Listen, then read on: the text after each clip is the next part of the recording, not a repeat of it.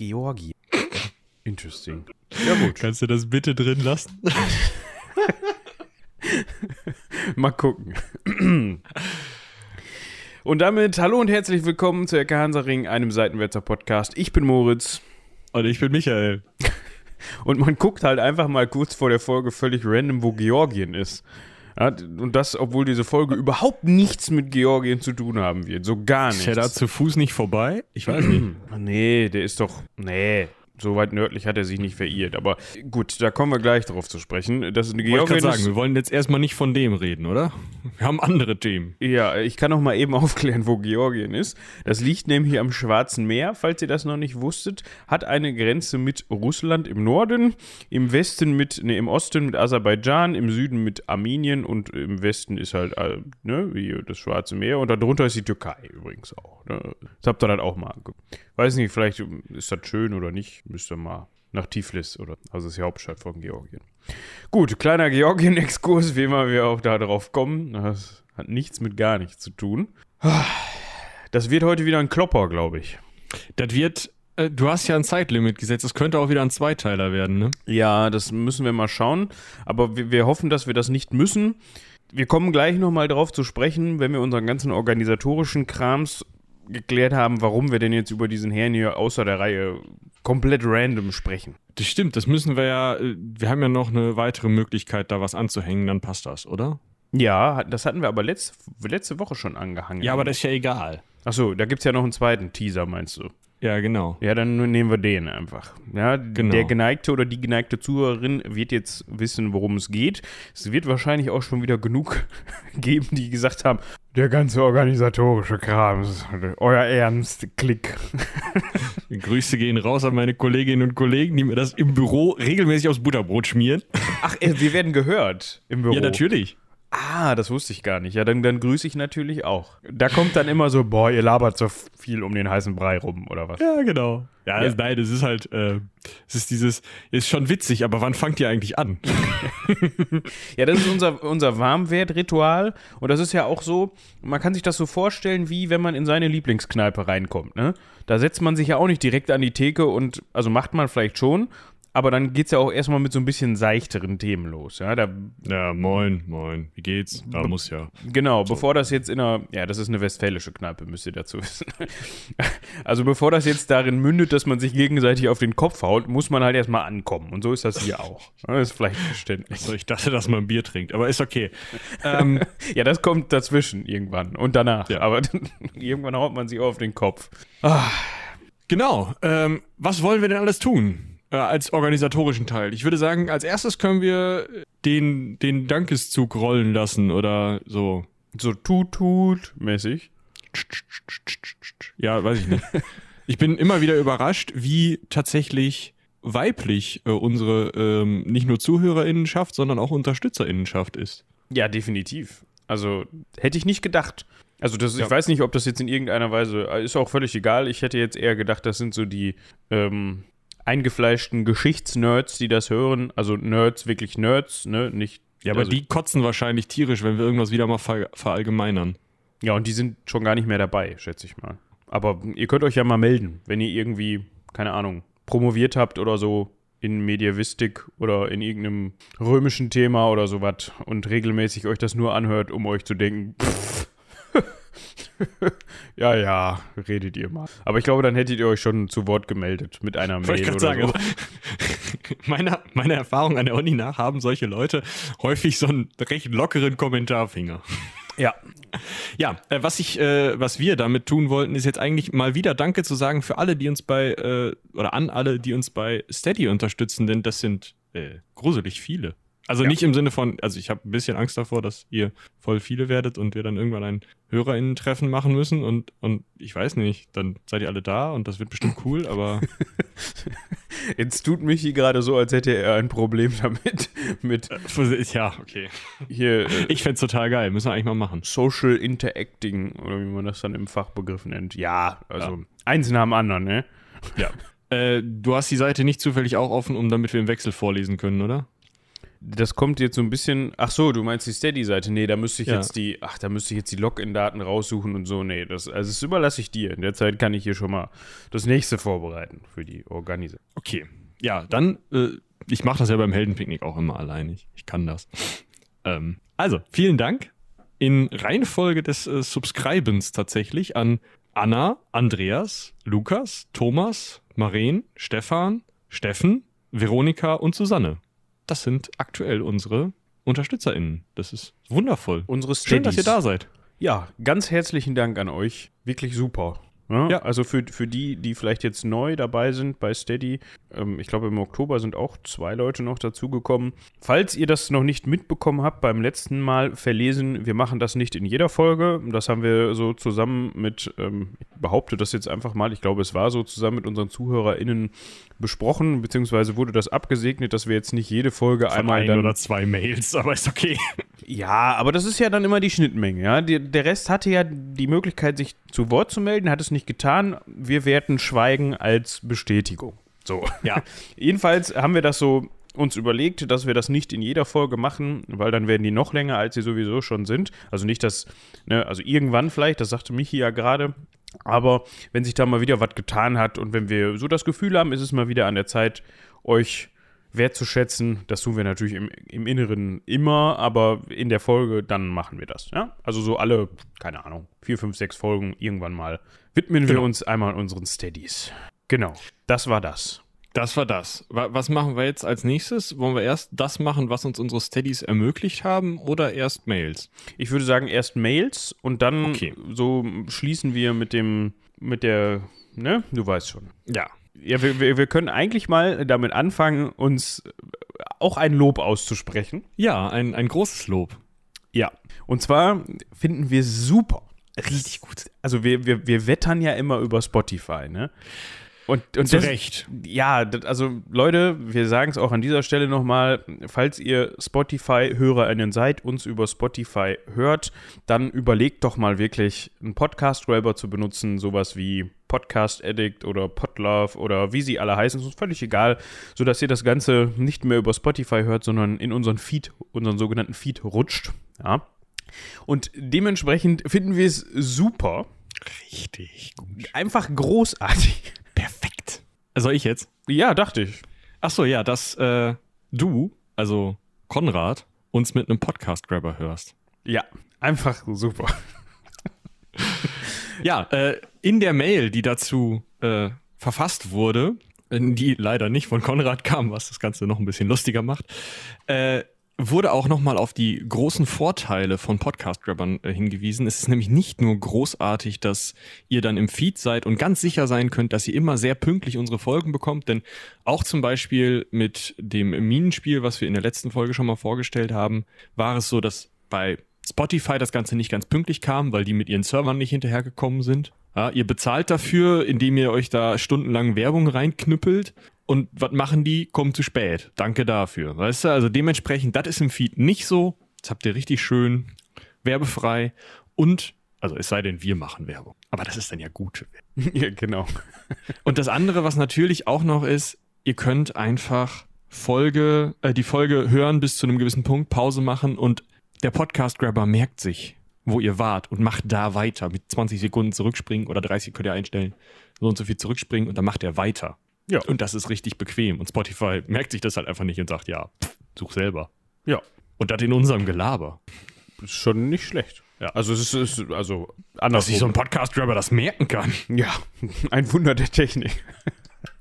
ja, wir machen weiter. Grüße gehen raus an die kleine Antonia, die quasi schon in sehr, sehr jungen Jahren zu gutem Podcast erzogen wird, wenn wir das richtig verstanden haben. Äh, Historische Frühbildung. Genau. Wie hattest du, womit hattest du das gerade verglichen? Äh, Mit musikalischer Früherziehung. So ein bisschen wie mit äh, Flöte spielen im, oder Triangel in der Grundschule. Ja, genau. Ja.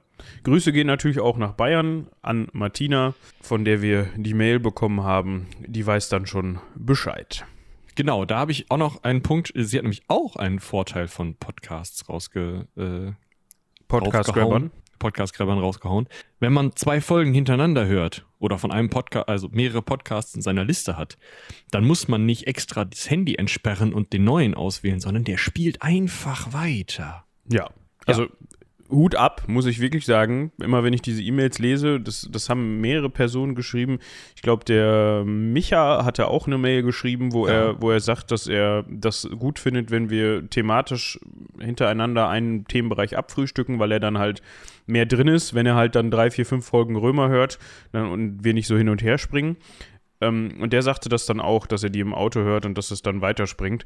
Hut ab, Leute, wenn ihr euch, also ich vermute, das läuft dann eher so ab, dass ihr dann die, äh, also quasi, dass ihr die in Stückchen hört und dann halt das letzte Stückchen von einer Folge und dann aber mit der nächsten Folge weitermachen wollt. Aber wenn ihr euch mehrere Folgen am Stück anhört, Leute, Das machen wir nicht. Wir nehmen die immer schön eine Woche nach der anderen auf. ja, also wir hatten das, haben, ich glaube, wir haben das einmal gemacht. Einmal. Einmal. Ah ja, das Und dann- war auch. Ja, du bist halt wirklich Fratze, ne? Also es ist halt so. Also es ist, Ja. Aber Geht vier Stunden reden, ist, ihr geht auch in der Kneipe nicht. Nee. Aber in der Kneipe ist das normalerweise so, dass du dann auch mal so Zwischenphasen hast, wo du dann einfach mal in dein Bier schauen kannst und so ein bisschen die Musik, Musik lauter wird, ne? Mhm. Ja, aber ähm, bei Micha wollte ich noch sagen, der kann sich jetzt freuen. Es gibt wieder Kreuzzüge. So ein bisschen, Heute. ne? Heute. Ja, heute gibt's Kreuzzug. Ja. Und da kommen wir aber gleich drauf zu sprechen. Wie gesagt, wir müssen auch noch erklären, warum Gleich. Das dauert noch. wir. Nicht mehr ganz so lange. aber wir müssen ja noch erklären, warum wir diese Folge jetzt so quasi so da. Ich mache gerade diese Bewegung wie die Welle, weißt du, so, so reinsliden mäßig. Ja. In die, in die, obwohl wir hatten ja eigentlich, wir haben ja schon so eine Folge gehabt davor, die so außer der Reihe war, weil die Römer so ein bisschen an einem Punkt waren, wo man mal ganz gut einen Cut setzen konnte.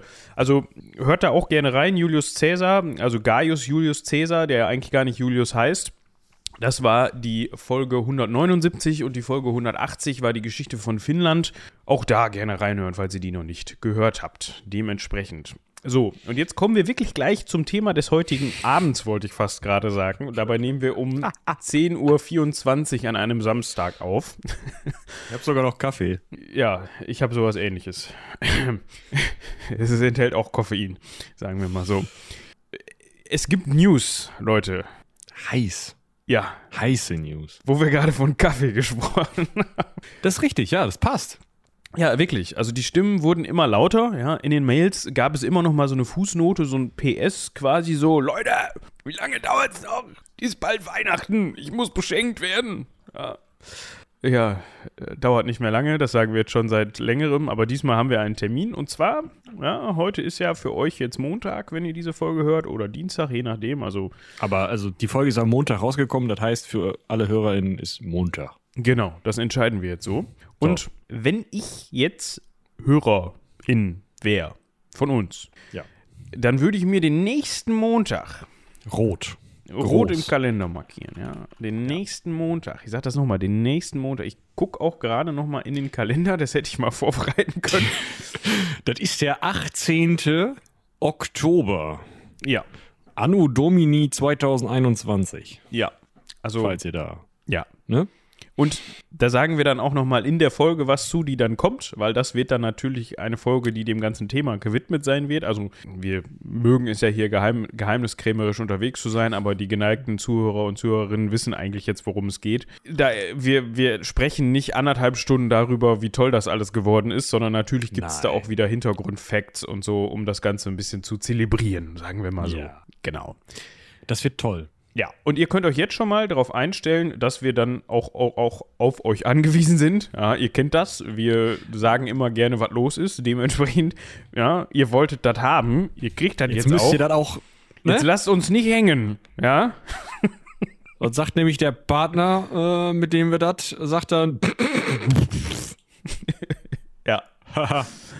Und wenn es dann soweit ist, ja, das könnt ihr euch auch schon mal aufschreiben. Ihr könnt so eine, so eine Checkliste machen für den Ja. Montag und die, die Wochen danach. Dann wollen wir dann natürlich auch eure, äh, könnt ihr Michael gerne auf Twitter oder auch per Mail, wollen wir natürlich auch gerne Fotos haben, ne? Von Auf euch, mit Fall. euch, mit den entsprechenden ähm, auf Ne? den Regalen. Oder in der Hand mit dem Kaffee. Wenn es jetzt bei dem oder der Dann letzten auch immer noch schwierig. nicht angekommen ist, dann, ja, äh, sorry, dann merkt ihr was am, merkt ihr am 18. was passiert. Genau. So, das war das Vorgeplänkel. Für alle, die nur deswegen hier sind, ihr könnt jetzt ausschalten. Und für alle anderen, bis ihr musstet bis, bis hierhin kommen. So, Ja. ne? Also jetzt, äh, jetzt hättet ihr bis hierhin hättet das skippen müssen. Ja. Gibt es da eigentlich die Möglichkeit? Ich höre ja selber keine Podcasts, ne? Muss es gibt die Möglichkeit, Kapitelmarken zu machen, aber das musst du einstellen. Äh, Okay. Hm. ja. äh, Ha. hm. Ich höre ja keine Podcasts, auch diesen hier nicht. De- Dementsprechend müsste ich den ja dann noch mal hören. Ja. ja, aber wir kommen zu unserem Thema. Ich hatte eben ja schon gesagt, dass wir erklären müssen, warum wir den Herrn jetzt hier besprechen. Und zwar handelt es sich um Friedrich den Ersten. wir ja voll. Ja, anders. Okay, ja, nicht Friedrich den Ersten. genannt Barbarossa. Den Staufer, Kaiser. Friedrich den Ersten, Barbarossa. Genau. Ja. Gab es noch einen Welfen zum Beispiel, der Barbarossa genannt wurde und Kaiser Nein, war? nein, nein, nein, nein, nein, nein. Alles gut. Okay. Es ist nur, ich meine, der erste, nee, Quatsch, der zweite Staufer, wenn ich es richtig sehe. Und ich muss sagen, ich habe beim Recherchieren, beim Lesen, beim Vorbereiten auf diese Folge so ein bisschen so ein Déjà-vu gehabt. Ich glaube, wir hatten den Herrn schon mal zumindest angerissen, auch wenn es vielleicht wehgetan hat, in der Folge. Nee, da reißt du nichts mehr an. Ich, ich möchte nicht vorwegnehmen, äh, wie er dann in welchen Teilen wo untergebracht wurde hinterher und warum die Legende mit dem Berg so doof ist, aber das, ist, das ist eine komische Ja. Tradition, ne? der ist, der ist angerissen worden. Das kannte der schon, meinst du, bevor ich das jetzt gerade gemacht Dann habe. hat man ihn, ne? Und dann teilweise. Ja, aber das sparen wir euch für. Das ist der Schluss Rauschmeister. Dann Ja, genau. könnt ihr euch danach übergeben gehen. Genau. Gut. Also wenn ihr Auto fahrt, vielleicht so drei Minuten vor Folgenende, einfach mal ambulant Pause drücken, auf den Rastplatz fahren. Ach komm, so schlimm ist es jetzt auch nicht. ach komm, wenn, wenn ihr äh, äh, Papst Formosus ausgehalten habt, dann, äh, ne? Übrigens, Papst Formosus, toller Typ. Wollte ich Toller doch gerade noch mal eben sagen. Toller Ja, Typ. Ich, es macht richtig, also ich hasse das immer, wenn andere, keine Ahnung, InfluencerInnen oder ich will mich jetzt nicht als Influencer bezeichnen, ähm, obwohl man darüber streiten könnte wahrscheinlich. Also da ist man wahrscheinlich schon, äh, man ist schon ein Influencer oder eine Influencerin, wenn man, glaube ich, äh, keine Ahnung. Einen influenced, ne? Ja, die, Ja. Das, das tun wir wahrscheinlich hier und da an. Deshalb sind wir das wahrscheinlich. Also ich mag das ja nicht, wenn andere Content Creator, so nenne ich es jetzt einfach mal, irgendwas so, weißt du, so So Geheimniskrämer halb im Raum stehen halt. Ja, so ne? nach dem Motto, Ja. hö, hö, macht Spaß, aber es macht Spaß. Es, tut Es macht leid. Spaß. Also ihr müsst euren eigenen Podcast haben, um Ja, das auch mal nachvollziehen zu können. Oder YouTube-Videos Genau. machen oder Twitchen oder wie auch immer. Twitchen. Boah, das klingt wie Steine übers Wasser. Das hat Barbarossa wahrscheinlich auch gemacht. Und dann ist sein Soll Lieblingsstein. ja langweilig gewesen sein im Mittelalter. Ja, das habt ihr. Ja, okay. Ah. Könnte sein. Ja, wir haben auf jeden Fall am Ende der letzten Folge, da wurde sich auch schon in einer Mail drüber beschwert. So nach dem Motto, was ist das für ein Zeug, was da hinten dran läuft, das will ich nicht haben. Ja, Das sorry. ist nicht unser Problem, du kannst abschalten, wir sagen das vorher. ja, aber das ist ja dann wieder die Thematik, wenn man die nächste Folge dann hören möchte und dann einfach laufen lässt, dann muss man halt, ne? aber das nutzen wir jetzt einfach ganz eiskalt aus. Das ist, Tja. äh, musst du dann mithören. Also, es ist jetzt auch nicht so tragisch, glaube ich. Das, was Und wir hängen halt kommt- auch nicht 15 Minuten dran, ne? Ja. Wir hängen da 30 Sekunden dran. Ja, ich glaube, das letzte war dann irgendwie vier Minuten. 30 Sekunden. Nee, dann war das, dann war das. 30 Sekunden. Okay, 30 Sekunden. Wir könnten auch einfach mal so alte Benjamin Blümchen-Kassetten äh, digitalisieren und die komplett da hinten dranhängen. Das wäre Ich glaube, da wahrscheinlich kommt cool. aber Benjamin Blümchen mit dem Copyright-Knüppel, du. das kriegen die gar nicht mit, weil so lange hört das doch kein Mensch. Ah. Ah, gut, äh, zurück zu Also. Barbarossa. Warum besprechen wir den Herrn? Das hat mit dem Minenspiel zu tun. Und darüber kann Michi jetzt ein bisschen mehr erzählen, weil ich höre keine Podcasts, sorry. Ja, äh, so viel kann ich darüber oder werde ich darüber jetzt auch nicht erzählen, weil ich eigentlich gar nicht so viel spei äh, speichern möchte. Spoilern möchte. Hört euch das an, es ist ziemlich gruselig. Es ist extrem gut geworden. Es ist eine Mockumentary, also eine Fake-Dokumentation über ein Minenunglück in den 90ern auf einer parallelen Erde, wo es noch Heinzelmännchen gibt. 94, glaube ich, ne? Ja, 94. Als ich genau. das Licht der Welt erblickte. Schön. Mhm. Ja.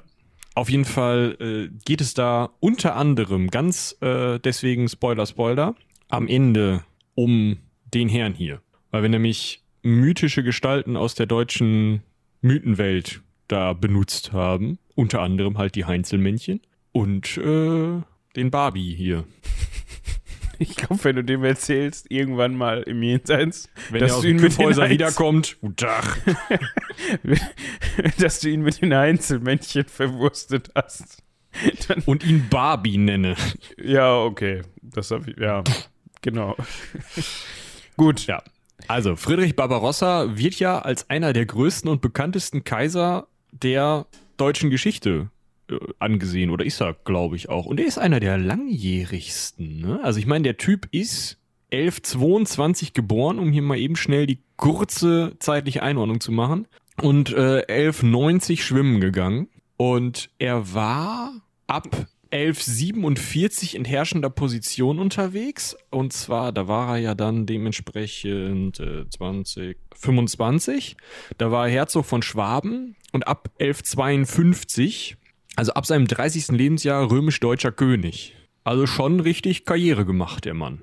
Also ja, das kann man nicht anders sagen. Und es ist so ein bisschen, es hat mich so ein bisschen an, also ja, wir hatten ja eben schon gehört, Kaiser, ne, das erinnert mich auch so ein bisschen an die Kaiser vorher, also die römischen Kaiser, da können wir auch noch mal so ein bisschen drüber sprechen, in welcher Tradition das dann überhaupt stand. Ich meine, Ja. wir haben ja auch schon über diverse Kaiser des Heiligen Römischen oder des Deutsch, nee, wie, wie war der Name vorher? Heiliges Römisches Reich ist nämlich ein Begriff, den erst Barbarossa selbst geprägt hat zu Und das ja. auch nicht so richtig krass. Also das kommt dann erst mit, mit und nach Barbarossa, ne? Also so die, da ist ja dieses, dieses Sacrum Imperium steht manchmal in den Urkunden, aber noch nicht immer. Ja, genau.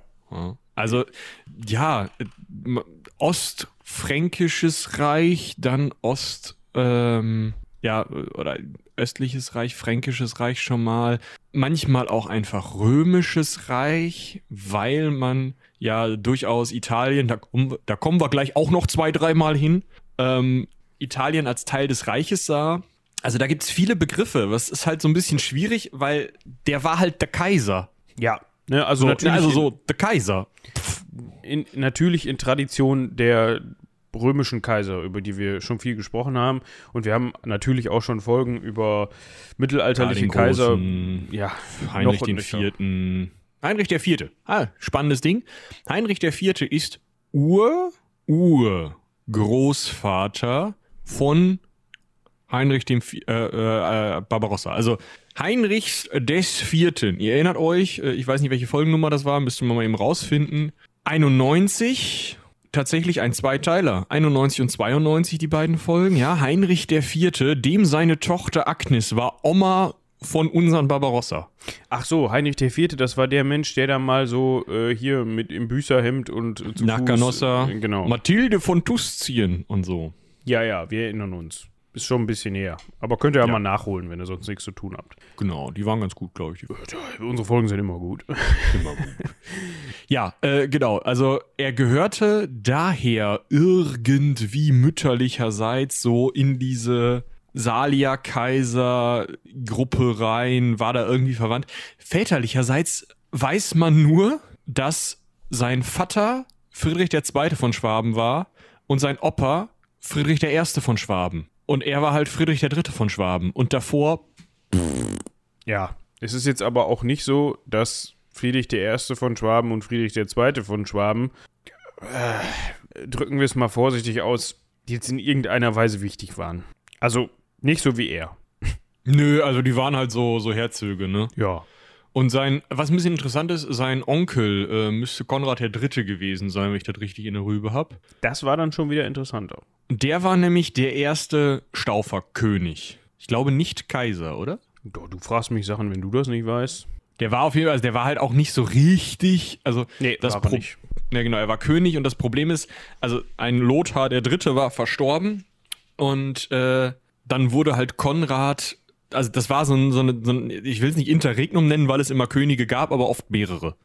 Ich möchte an dieser Stelle nochmal einen ganz kurzen Disclaimer setzen. Das ist jetzt für uns wieder so eine Stelle, wo wir natürlich jetzt reingerätschen. Und deshalb müssen wir irgendwo einen Anfang finden. Deshalb müssen wir jetzt irgendwo mit dem Keil in den Verwandtschaftsverlauf, äh, nicht Verlauf, sondern na, das, was davor kam, so reinhauen von Barbarossa und stochern jetzt gerade so ein bisschen und gucken, wo wir den Ansatz finden. Ne? Also für euch ist das jetzt natürlich nicht so, wenn ihr wie bei den Römern, dass wir jetzt wissen, ah ja, hier Folge sowieso, hört man da rein, Folge sowieso hört man da rein, dann wisst ihr die letzten drei Folgen, dann wisst ihr genau den Verwandtschaftsverlauf von, keine Ahnung, Caligo, hast du nicht gesehen.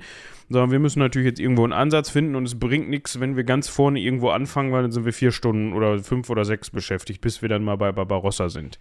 Wie sich das anhört, könnt ihr in unserer, ich glaube, 100. Folge, ne? Zum äh, 100-jährigen Krieg. 50. 50. Folge zum 100-jährigen Krieg. 100 war der Zwinger. Hast recht.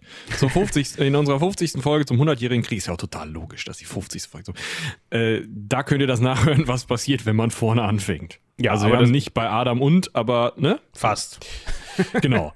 Was, also was können wir über Konrad noch sagen? Konrad war halt so, also der ist irgendwann dann auch mehr oder weniger unangefochtener König geworden. Und dadurch ähm, konnte Friedrich Barbarossa dann halt sagen, okay, also nochmal hat zwar einen Onkel von ihm, ja, Bruder von genau. Friedrich II., Vater von Barbarossa. Barbarossa, Friedrich III. als Herzog von Schwaben, Friedrich I. als König und Kaiser. So. Also Barbarossa konnte halt sagen, Onkelchen hat das gemacht, ich kann das auch. Außerdem bin ich Schwabenherzog. Schwaben ist ein mächtiges Gebiet. Und hm, es ging halt auch ganz gut für Friedrich aus, dass Konrad keinen erwachsenes Kind hatte und dementsprechend konnte Friedrich halt sagen, ich bin der Nächste aus der Familie, der alt genug ist, um den Bums hier zu leiten, dann mache ich das jetzt.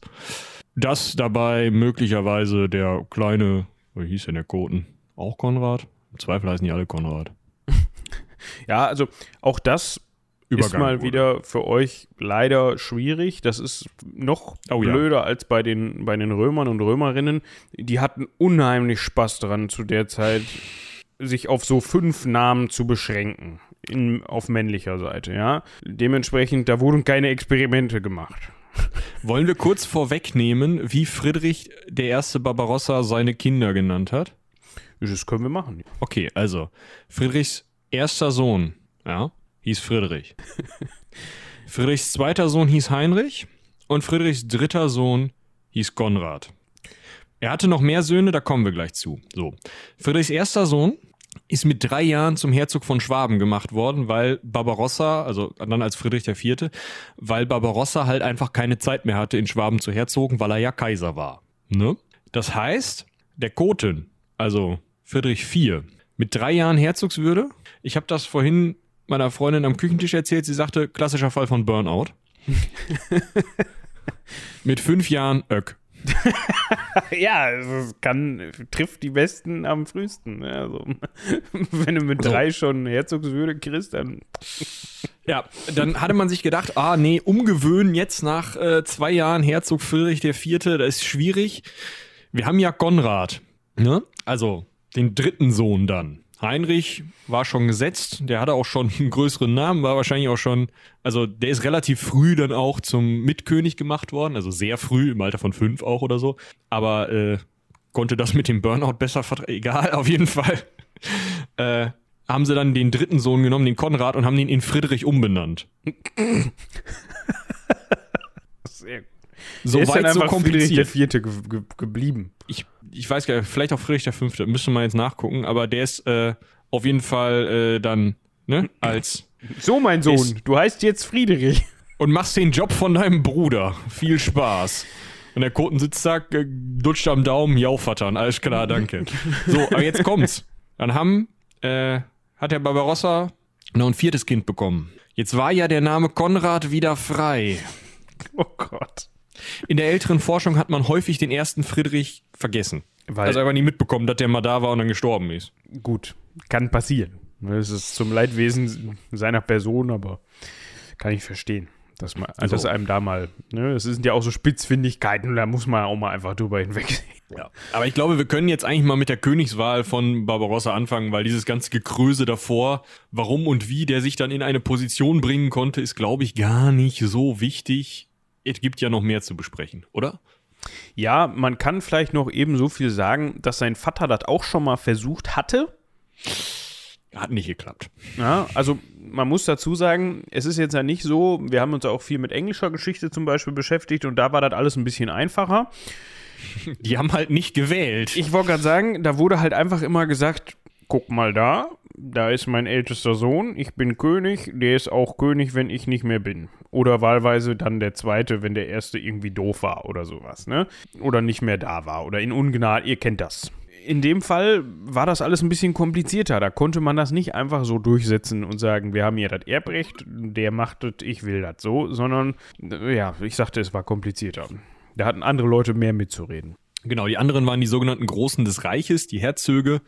Und einige Grafen, da sich die Herzogslandschaft unter Barbarossa ein ganz kleines bisschen verändert hat, werden wir jetzt nicht einfach die Herzogtümer aufzählen können, aber es war so, dass es nur eine Anzahl von vielleicht neun bis 15 Herzögen, je nachdem, äh, wann genau wir jetzt gerade sind, gab, die, also die bei dieser Königswahl mit dabei waren. Und dazu kamen dann noch die geistigen, geistlichen Herrscher, nicht geistigen, die geistlichen Herrscher, zum Beispiel äh, die Bischöfe von äh, Köln, Mainz, Trier, Magdeburg, Hamburg, Bremen. Mh, sol solche Leute kamen halt auch noch mit dazu, die auch noch mitwählen durften. Erst später, dann im Heiligen Römischen Reich Deutscher Nation in der frühen Neuzeit, wurde das kanonisiert und man hatte diese Kurwürde, wo man dann Kurfürsten draus äh, ja, bekommen hat, wie auch immer. Und diese Kurfürsten waren halt Köln, Mainz, Trier als Fürstbischöfe und ähm, Pfalz, boah, Sachsen, äh, warte, Google ist dein Freund. Michi geht jetzt auch erst auf die Seite GIDF, Google ist dein Freund.de. Ja. Und da also, googelt er das dann. Köln, Mainz, Trier, Pfalz, äh, Herzog von Sachsen, Markgraf von Brandenburg und der König von Böhmen. Im 17. Jahrhundert kommen dann Bayern und Braunschweig-Lüneburg, also Hannover dazu. Ja. Genau, so, also aber das ist ja auch egal, also Kurwürden gab es zu dem Zeitpunkt noch nicht, das heißt, man musste sich eben mit allen Fürsten des Reiches irgendwie einigen und die mussten sich halbwegs einig werden, wer dann der zum König wird. Das hatte Barbarossa geschafft, obwohl es, wie gesagt, einen leiblichen Sohn von seinem Vorgänger und Onkel Konrad gab. Interessant ist vielleicht auch noch, Barbarossa war mit Konrad schon auf einem Kreuzzug gewesen gehabt gehatten. Das ist vielleicht ganz lustig, weil das ist, glaube ich, der einzige K König, den ich so kenne, der zwei Kreuzzüge mitgemacht hat. Ja, hat ihm offensichtlich Spaß gemacht. War wohl so sein Ding, würde ich jetzt mal sagen. Ne? Kreuzzügen. Ist ja auch euer Ding. Ja. Ja, zumindest gerne. von einigen hier. Ja. genau. Äh, der wichtigste bei dieser Wahl oder mit der wichtigste bei dieser Wahl war Heinrich der Löwe. Der ist noch relativ interessant als Herzog von später. Zu dem Zeitpunkt ist das noch nicht geklärt. Ähm, also da ist er noch Heinrich äh, der Löwe nur Herzog von Sachsen. Später wird er auch noch Herzog von Bayern. Und damit ist das eigentlich die mächtigste Person neben Barbarossa im Reich. Dem könnten wir eigentlich auch noch mal eine Folge widmen. Ja, eigentlich schon, ne? Ja. Der ist, der ist nämlich echt ganz spannend, weil der hat, äh, ja, also der hat ziemlich viel, war umtriebig im Reich, besonders in den Zeiten, in denen Barbarossa meinte, er müsste im anderen Reichsteil unterwegs sein. Denn damals gehört Italien noch zum Reich, das ist vielleicht auch ganz wichtig. Da werden wir auch gleich viel drüber hören, weil einfach das Reich im Sinne von nördlich der Alpen und äh, das italienische Regnum, also das italienische Königreich oder Königreich Italien oder wie man es dann nennen möchte, südlich der Alpen, die hatten nicht so viel miteinander zu tun, außer Chef. Das ist richtig. Sehr komplizierte Geschichte. Klamüsern wir gleich in drei Stunden kleinschrittig mit euch auseinander. Nicht. Wird schön. Gut, wir schreiben den 4. März 1152 in Frankfurt am Main. Und wir haben mitbekommen, der Konrad, ja, der vorherige König, nicht Kaiser, sondern König, das ist ja auch immer so eine Sache, ja, auch das haben wir schon mal gehört, nur weil man König wird vom Reich, heißt das noch lange nicht, dass man auch Kaiser wird muss der Papst, also, ne? König, Wahlkönigtum, schön, die Großen des Reiches. Ja, wer ist hier für Bob? Äh, wer ist hier für Friedrich den Dritten von Schwaben?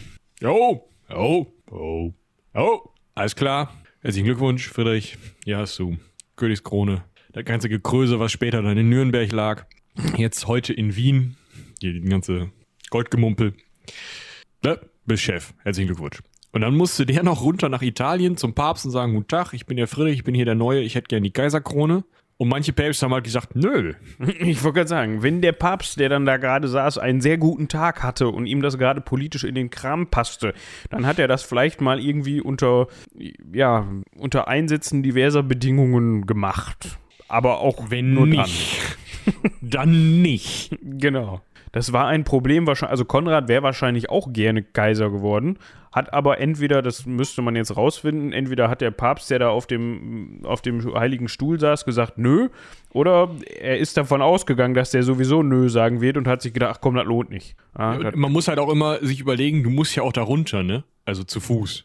zu Fuß auch noch. Ja, also du musst nicht zu Fuß durch Italien, aber Darf schon auf dem Gaul also, sitzen. Ja, Ja, aber aber dauert trotzdem. Also, genau. Und dann, also du musst erstmal deine Königsmacht im Reich sichern. Du musst erstmal klar haben, dass da nicht so ein Heinrich der Löwe oder so ein Friedrich von Schwaben oder so ankommt und sagt, du Conny, da, da sind die Alpen, viel Spaß, ne? Tschüss. ich passe hier für die- schön auf alles auf, zwinker, Ich passe hier, danke, danke. Jungs, wählt ihr mich? genau. Oh, Gegenkönig, schöner Titel, machen wir. Ja. So, ne? So geht's ja nicht. also, man muss sein Reich sehr im Griff haben, um überhaupt nach Italien ziehen zu können. Man muss seine, seine Spätzeln haben, die im Reich aufpassen, um mal hier die österreichische Politik mal ganz kurz nochmal anklingen zu lassen, um äh, dann, ja, ne? Ja. Was man dazu sagen kann, also wir haben jetzt gerade gehört, okay, der wird, der wird einvernehmlich gewählt Ja. zum König, nachdem Konrad dann gestorben ist.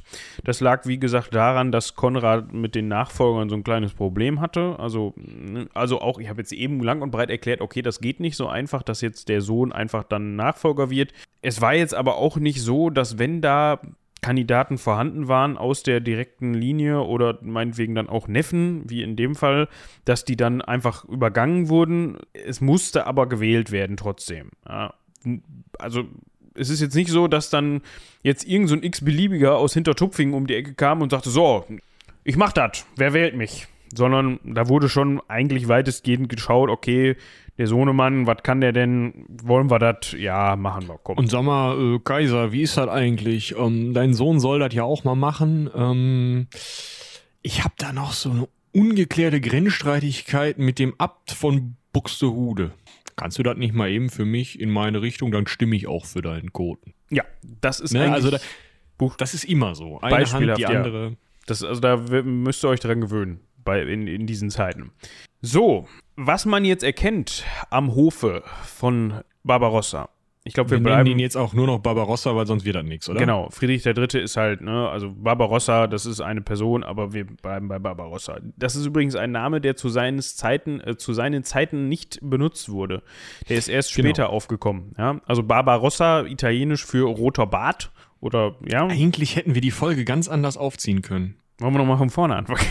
Können wir machen. Nein, Und zwar pass mal auf, du hast einen langen roten, also ja, rote, rote, äh, einen langen Bart. An Stellen ist der rot, ja. Könnt, könnte man doch eigentlich ein Interview draus machen. Der sollte ja eh wiederkommen, wenn er da im Küffhäuser aufwacht. Ich sehe mich jetzt nicht so als die Reinkarnation von Barbarossa. Verstehe ich gar nicht. Ah, nee, das ist viel zu viel Politik. Nee, nee, nee. ja, jedenfalls, 4. März war dann die, war dann die, die Wahl und am 9. März ging es dann auch schon, ja, im, ähm, in der Aachener Münsterkirche Karls des Großen, also in guter alter Kaisertradition, ähm, ging es dann auch schon zur Krönung. Arnold von Köln, Erzbischof von Köln, hat ihm dann die Krone aufs Haupt gesetzt und ihn somit gekrönt. Was man jetzt erkennen kann, ist, dass so das Machtgefüge sich ein bisschen geändert hat oder ändert in der Lauf, Ja. im Laufe der Zeit. Also er versucht schon so, die Günstlinge und Berater und äh, ja, also die, die Mächtigen, die am Hof seines Onkels hofiert wurden, beziehungsweise sich da rumgetrieben haben, so ein bisschen auszutauschen. Also, dass man schon so ein bisschen schaut, okay, ja, wer hat mich denn unterstützt? Wem kann ich trauen? Und die ganzen alten Säcke, also in Anführungsstrichen alten Säcke, ob die jetzt wirklich alt waren, ist völlig egal, aber vom alten König sozusagen, teils, Die teils, wir mal ab. die müssen wir nicht alle haben. Ja? Ja. Also es ist nicht so, dass er jetzt wirklich gesagt hätte, so, schönen guten Tag, alte Kanzlei. Und Sie fünf Herzöge hier, da vorne ist die Tür, Tschüss. Und das sind ähm, Heinrich, Albrecht, Welf, Anselm, Anselm, Otto, Wiebald und Wiechmann. Das sind jetzt die Neuen hier, sondern er ist halt hingegangen und hat das wirklich relativ schön austariert. Er hat sich eben ähm, die Unterstützung Heinrichs des Löwen damit gesichert, dass man äh, da klar machen wollte. Also Heinrich der Löwe hatte das Problem, er hatte das Sachsenherzogtum irgendwie so halbwegs unter seiner Kontrolle oder bekam es dann, als äh, Barbarossa ihn, äh, also er als Barbarossa mitgewählt hat. Mm, Aber er wollte auch noch Bayern haben, das war nicht ganz klar. Die Welfen, die hießen zu dem Zeitpunkt auch alle noch Welf mit Vornamen, wollten auch das Bayern-Herzogtum, da musste man dann einen Ausgleich finden. Und solche Sachen hat er dann eben austariert und durch diese Versprechungen, die er machen konnte, da Leuten also Entscheidungen zu treffen, die Konrad so im Zweifel nicht getroffen hatte, hat er sich halt eine neue Elite aufgebaut, die er für sich nutzen konnte, die ihm nach dem Mund geredet hat, hat aber gleichzeitig versucht, das so ausgleichend zu machen, dass er alte Eliten nicht total vor den Kopf gestoßen hat. Zum Beispiel, indem er, äh, als er zwar das Sachsenherzogtum vergeben hat, gleichzeitig aber einen ähm, wie hieß er, Wiechmann zum Erzbischof von Magdeburg gemacht hat, was halt in dem Herzogtum lag und somit ein Gegengewicht zu Heinrich dem Löwen geschaffen hat, was diesen älteren Eliten wieder in, in die Karten spielte. Also er hat das wirklich ziemlich klug austariert von Anfang an. Ja, er wird da sicherlich auch beraten worden sein. Und es hat, ja, ihm, es hat ihm natürlich auch geholfen, dass er auch vorher, bevor er zum König äh, gekrönt worden ist, sich sehr, sehr lange am Hof seines Onkels aufgehalten hat. Also auch schon als, als junger Mann als, und als Koten hat er von Anfang an mitbekommen, okay, und gelernt, wie sind da die Verhältnisse am Hof, wo, also diese politischen Gefüge schon kennengelernt und das war für ihn dann, würde ich jetzt mal einfach so schätzen, wahrscheinlich dann auch leicht oder ein einfacher Einstieg, weil er von vornherein schon wusste, ja, alles klar, nee, du nicht und äh, ja, du mach mal so und das hat mein Onkel sowieso falsch gemacht damals, das machen wir jetzt mal richtig und, und so weiter und so fort. Ja. Vielleicht da nochmal zwei Einordnungen. Die erste, Hof. Ist ja vielleicht ganz interessant. Äh, in der frühen Neuzeit sieht man Hof ja häufig wirklich als Ort. Also zum Beispiel eben die Hofburg in Wien heißt ja sogar schon so. Oder in Hannover gab es oft eine Residenz, in der dann eben Hof gehalten wurde. Aber Hof heißt in dem Sinne eigentlich nicht, gerade im Mittelalter nicht, dass die alle irgendwie dann in Aachen oder irgendwie in, weiß ich nicht, Worms oder so oder in irgendeiner Stadt halt gesessen hätten und dort dann am, zum Hofe hin die Großen des Reiches immer wieder gekommen wären und gesagt hätten, du Chef, wie sieht's aus, können wir mal oder so, wie es halt eben in der frühen Neuzeit war, sondern im Mittelalter ist der Hof der reisende Hof des Königs. Das heißt, da gehören die Großen meistens dazu und reisen oft auch mit dem König mit reisen dann wieder für ein paar Monate in ihren eigenen, äh, in ihr eigenes Reich, in ihr eigenen Herzogtum, ihre eigene Grafschaft, was auch immer, und kommen dann wieder zurück zum König. Auch die Bischöfe, gerade die Erzbischöfe der größeren Diözesen, die das ja eigentlich auch als Fürstbischöfe regieren, äh, auch die kommen immer wieder an den Hof. Teilweise sind sie dauerhaft am Hof und lassen durch Gesandte in ihrem eigenen Reich regieren. Und am Hof sein heißt halt wirklich einfach nur physisch in der Nähe des Kaisers oder Königs sein und da mitregieren können. Na, also da halt wirklich auch Berater zu sein. Und das andere ist, wie alt war Friedrich Barbarossa, als das Ganze hier passiert ist? Ne? 1152, 22 geboren, genau 30 Jahre. Das ist, finde ich, immer noch mal ganz spannend, weil das ja was anderes ist als diese 16-Jährigen, die sonst schon mal um Königsthron kommen. Ja. Was man noch dazu sagen kann, wenn wir noch mal eben über Heinrich den Löwen sprechen, man kann schon so ein bisschen behaupten, würde ich sagen, dass das eine bevorzugte Behandlung war die da stattgefunden hat. Oder sagen wir mal so, Barbarossa war Heinrich durchaus zugeneigt. Das erkennt man unter anderem auch daran, dass er, ja, ich nenne es jetzt mal so ohne Rücksicht auf Verluste, da durchaus ihm den Vorzug gegeben hat. Also er hat wir haben eben schon gehört, er hat ihn mehrfach belehnt mit ähm, Herzogtümern, obwohl er, er, wollte eigentlich von Anfang an Bayern haben und wenn ich das richtig im Kopf habe, war das auch so eine Absprache, dass man gesagt hat, okay, du unterstützt mich bei der, bei der Königskrönung und dann ne, gucken wir mal, was mit Bayern passiert. Das, das hat er erstmal nicht bekommen. Er hat aber trotzdem unter anderem ähm, aus einer, was war das, eine Silbermine, glaube ich. Ähm, ja, genau. Konnte er, konnte er durchaus, also aus diesem, aus dem Fördern des Silbers durchaus Profit schlagen und solche Sachen. Ähm, nur ein Beispiel dafür und da gab es auch teilweise immer wieder Vorfälle, was Michi eben schon angerissen hatte. Ne? Natürlich gibt es unter den Großen auch hier und da immer mal wieder Streitigkeiten, die dann vom, vom König oder später Kaiser beigelegt werden müssen oder sollten. Und ich sag's mal so, bis zu einem gewissen Zeitpunkt hatte Heinrich da eigentlich nichts zu befürchten. Da war eigentlich schon klar, für wen sich Barbarossa da entscheidet. Und das hat natürlich so ein bisschen, wie es, wie man es äh, hochgestochen ausdrücken kann, das hocharistokratische Gleichgewicht hm. gestört.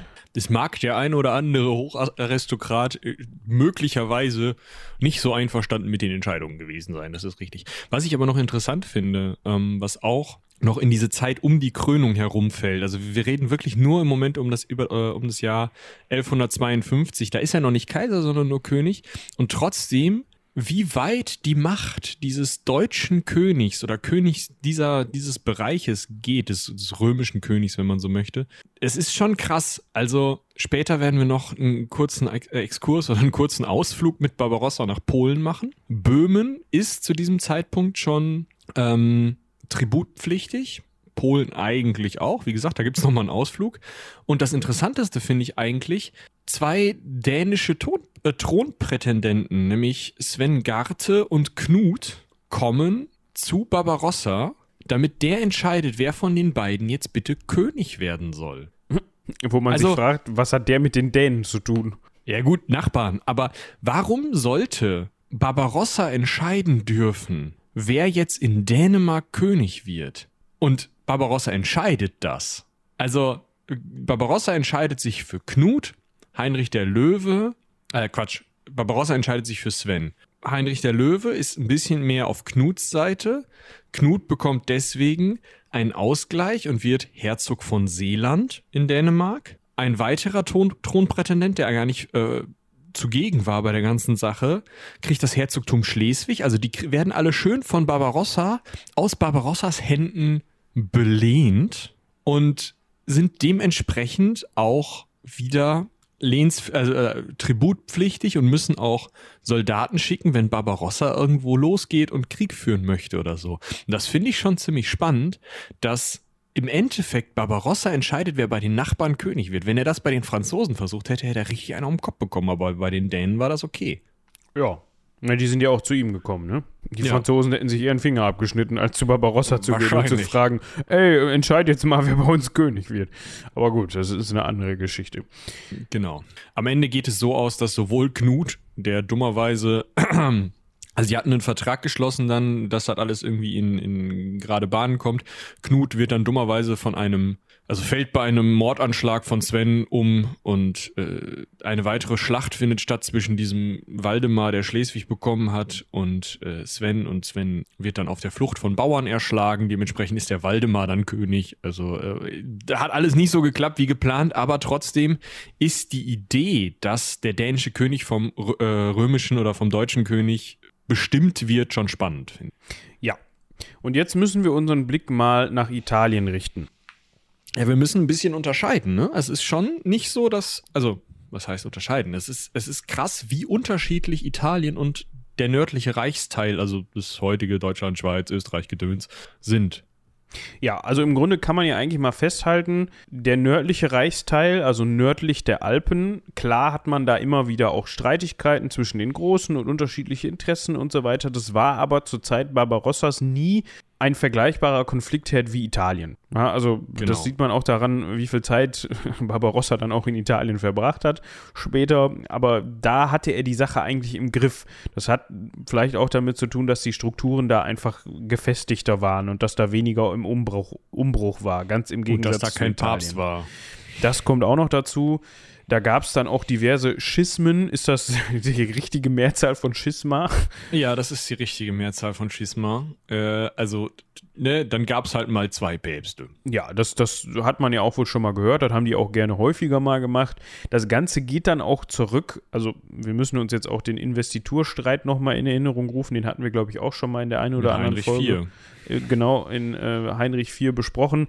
Investitur, ganz grob gesagt, da geht es darum, wer das Recht hat, ja, Kirchenämter einzusetzen. Also nicht die Ämter selbst, sondern die Leute, die diese Ämter ausfüllen sollen. Also Bischöfe, Erz, Erzbischöfe auch.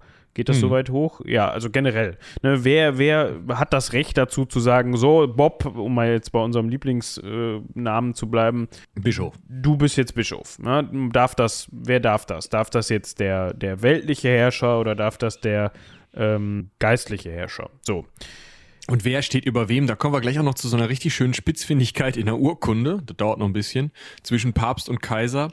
Es ist halt immer noch nicht, obwohl Heinrich IV. ja schon nach Canossa gegangen ist, ist immer noch nicht klar, ist der weltliche Kaiser, der vom Papst gekrönt wird, steht der am Ende höher als der geistliche Papst, der ja eigentlich nur mit Wohlwollen des Kaisers regieren kann, weil der Kaiser halt die Truppen hat.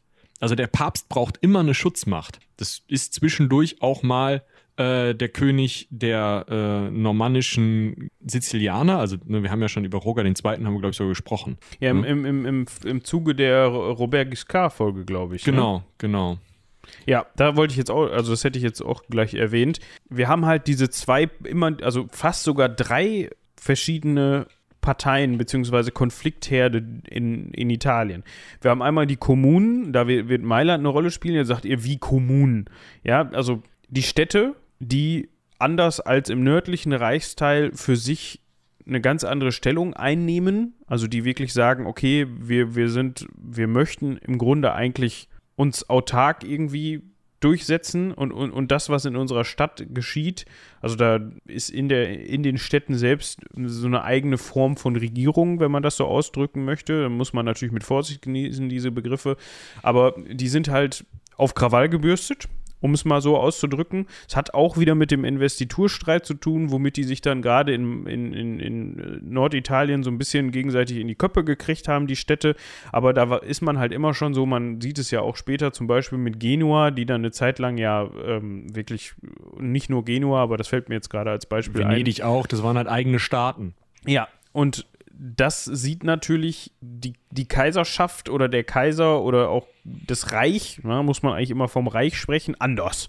Weil die befinden sich im Reich. Das kann ja nicht sein, dass die da irgendwie jetzt ihre eigene Nummer fahren. Das ist der eine Punkt. Also die Kommunen oder Kommunen hört sich immer aus heutiger Sicht ja, so aber es sind halt, also es ist halt eine besondere Art, der, also die Städte als Stadtstaaten zu begreifen und als aus sich heraus auch ihre eigenen Herrscher wählend zu begreifen. Also die Kommune, also die, die Gemeinschaft der Bürger, Bürger der Städte, der Leute, die wirklich innerhalb der Stadtmauern wohnen, die einen gewissen Zensus bezahlen können, also eine gewisse Menge Geld haben, die wählen unter sich aus sich, meistens die reichsten Leute. Die Wahlen damals waren ja oft mit Bestechung zu ihren sogenannten Konsulen. Und diese Konsulen haben, stehen in der Tradition der römischen Konsulen, waren aber wesentlich mehr, aber die regieren halt die Stadt. Und das ohne, dass ein Kaiser da sagen kann, ja, aber hier, der zweite Konsul von links, der gefällt mir nicht, mach den mal weg. Ja, dann sagen die, ey, wir nein, haben den gewählt, du Wer bist du? Genau. Du hast hier nichts und, zu sagen innerhalb der Stadtmauern so ungefähr. Genau, und diese, und, und innerhalb unseres Landes, was um die Stadt sich noch erstreckt. Und diese ja. Kommunen, die sich halt rausbilden, die kämpfen dann auf einmal auch gegeneinander als, ähm, ja, als Städte halt so und als Stadtstaaten und geraten gegenseitig in Abhängigkeit. Und da brauchst du halt einfach keinen Geiser mehr darüber. Wir haben alle selbst verwaltet. Was will der denn hier? Genau. Und besonders interessant, äh, interessant wird es dann, wenn sich verschiedene Städte dann auch noch zusammenschließen zu sogenannten Städtebünden. Hatte ich mal ein super Seminar drüber. Äh, reden wir nicht drüber. Aber das wird dann nochmal interessanter. Dann haben wir von den Normannen eben gehört, ja, die sich dann während eines Schismas, äh, was vorangegangen ist, das war glaube ich 1130 oder sowas, hatte sich ein Name, ein Herr namens Roger II. mal zum König von Italien erhoben.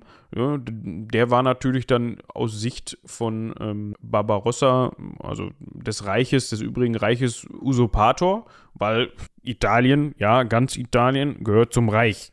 Da hat nicht irgend so ein dahergelaufener Normanne. Wenn ihr wissen wollt, wie es dazu gekommen ist, empfehle ich in die Robert Giscard-Folge reinzuhören. Müssen wir gleich nochmal die Nummer rausfinden. Hat da nicht König zu spielen. Das geht nicht. Und dann haben wir als dritte Partei noch den Kaiser, äh, nicht den Kaiser, den Papst. Und als vierte Partei den Kaiser, so ist ja nicht. Aber, ja, gut, ja. den, den habe ich jetzt sowieso als, äh, als, als, ja. als äh, so den, den, die ausge, also die Partei außen vor gesehen. Deshalb die drei Parteien, die in Italien zusätzlich zum Kaiser noch rumgewirtschaftet haben. Also wie gesagt, dann noch den Papst, manchmal auch zwei Päpste, äh, kompliziert, die natürlich auch dann wieder gucken konnten, so, mh, hm, Bäumchen wechsel dich. Wer ist denn gerade besser für mich? Der normannische Usurpator, die äh, vielleicht sogar irgendwann mal die Städte und ihr Bündchen da oder der, der Kaiser? Das ist halt. Ja. Und dann hast du halt immer noch, wer, wer auch noch wieder problematisch ist auf eine Art, sind die Byzantiner, die zu dem Zeitpunkt nicht mehr so wichtig sind, aber die gerade in Süditalien auch gerne mal nochmal einen Finger drin haben. Also, äh, ja, das ist alles, alles nicht so einfach, ne? Ja. So, ich, ich suche die ganze Zeit nach diesem, ah, Robert Guiscard. Warum hat das denn mit der Suchfunktion nicht äh, funktioniert? Tatsächlich äh, direkt nach Heinrich IV. in Folge 93 besprochen. Könnt ihr euch dann direkt auch im Anschluss reintun. Ne? Ja. Genau. Und Ja, das führt eben dazu, diese ganzen genannten Faktoren, ich hoffe, ihr seid noch mitgekommen. Das Gerumpel in Italien. Vielleicht nennen wir es einfach so. Ja. Das führt eben dazu, dass Barbarossa sehr lange Jahre immer wieder, ich glaube, sechs Italienzüge waren es, glaube ich, insgesamt, ne? Ja. Also sechs, sechs Mal davon fünfmal mit den Jungs, also mit dem Heer nach Italien zieht. Ja. Und dafür Ordnung sorgen muss, wenn er es mal gerade kann. Weil das spielt auch immer Genau. wieder so eine Rolle. Ne? Das ist natürlich jetzt auch nicht so, nur weil man der Kaiser ist, dass man dann da immer gleich mit einem riesen Heer anrückt und mal eben alles platt macht, von links nach rechts dreht und dann läuft halt alles wieder, sondern das kann halt auch mal sein, dass durchaus Städte, wenn wir jetzt zum Beispiel bei Meil von Mailand sprechen, mit, den, mit, mit dem Barbarossa immer wieder Krach hatte, das auch mal zerstört wurde zwischendurch von Barbarossa, Upsi. Dass die halt dadurch, also das waren jetzt ja keine, man darf sich das jetzt nicht vorstellen, dass das irgendwie so eine Kleinstadt ist, die jetzt auf einmal da, also das meine ich jetzt völlig unabhängig von, ihr, von der Größe und der Einwohnerzahl, sondern die hatten durchaus schon Einfluss durch Geld, weil, Ja, und, und die hatten auch ein paar Leute und konnten sich halt auch Söldner leisten. Ne? Genau. Also das war jetzt nicht so, dass man da mal eben hingehen konnte und mal eben sagen konnte, so nicht und jetzt seid mal still, sondern die konnten sich auch hier und da schon wehren.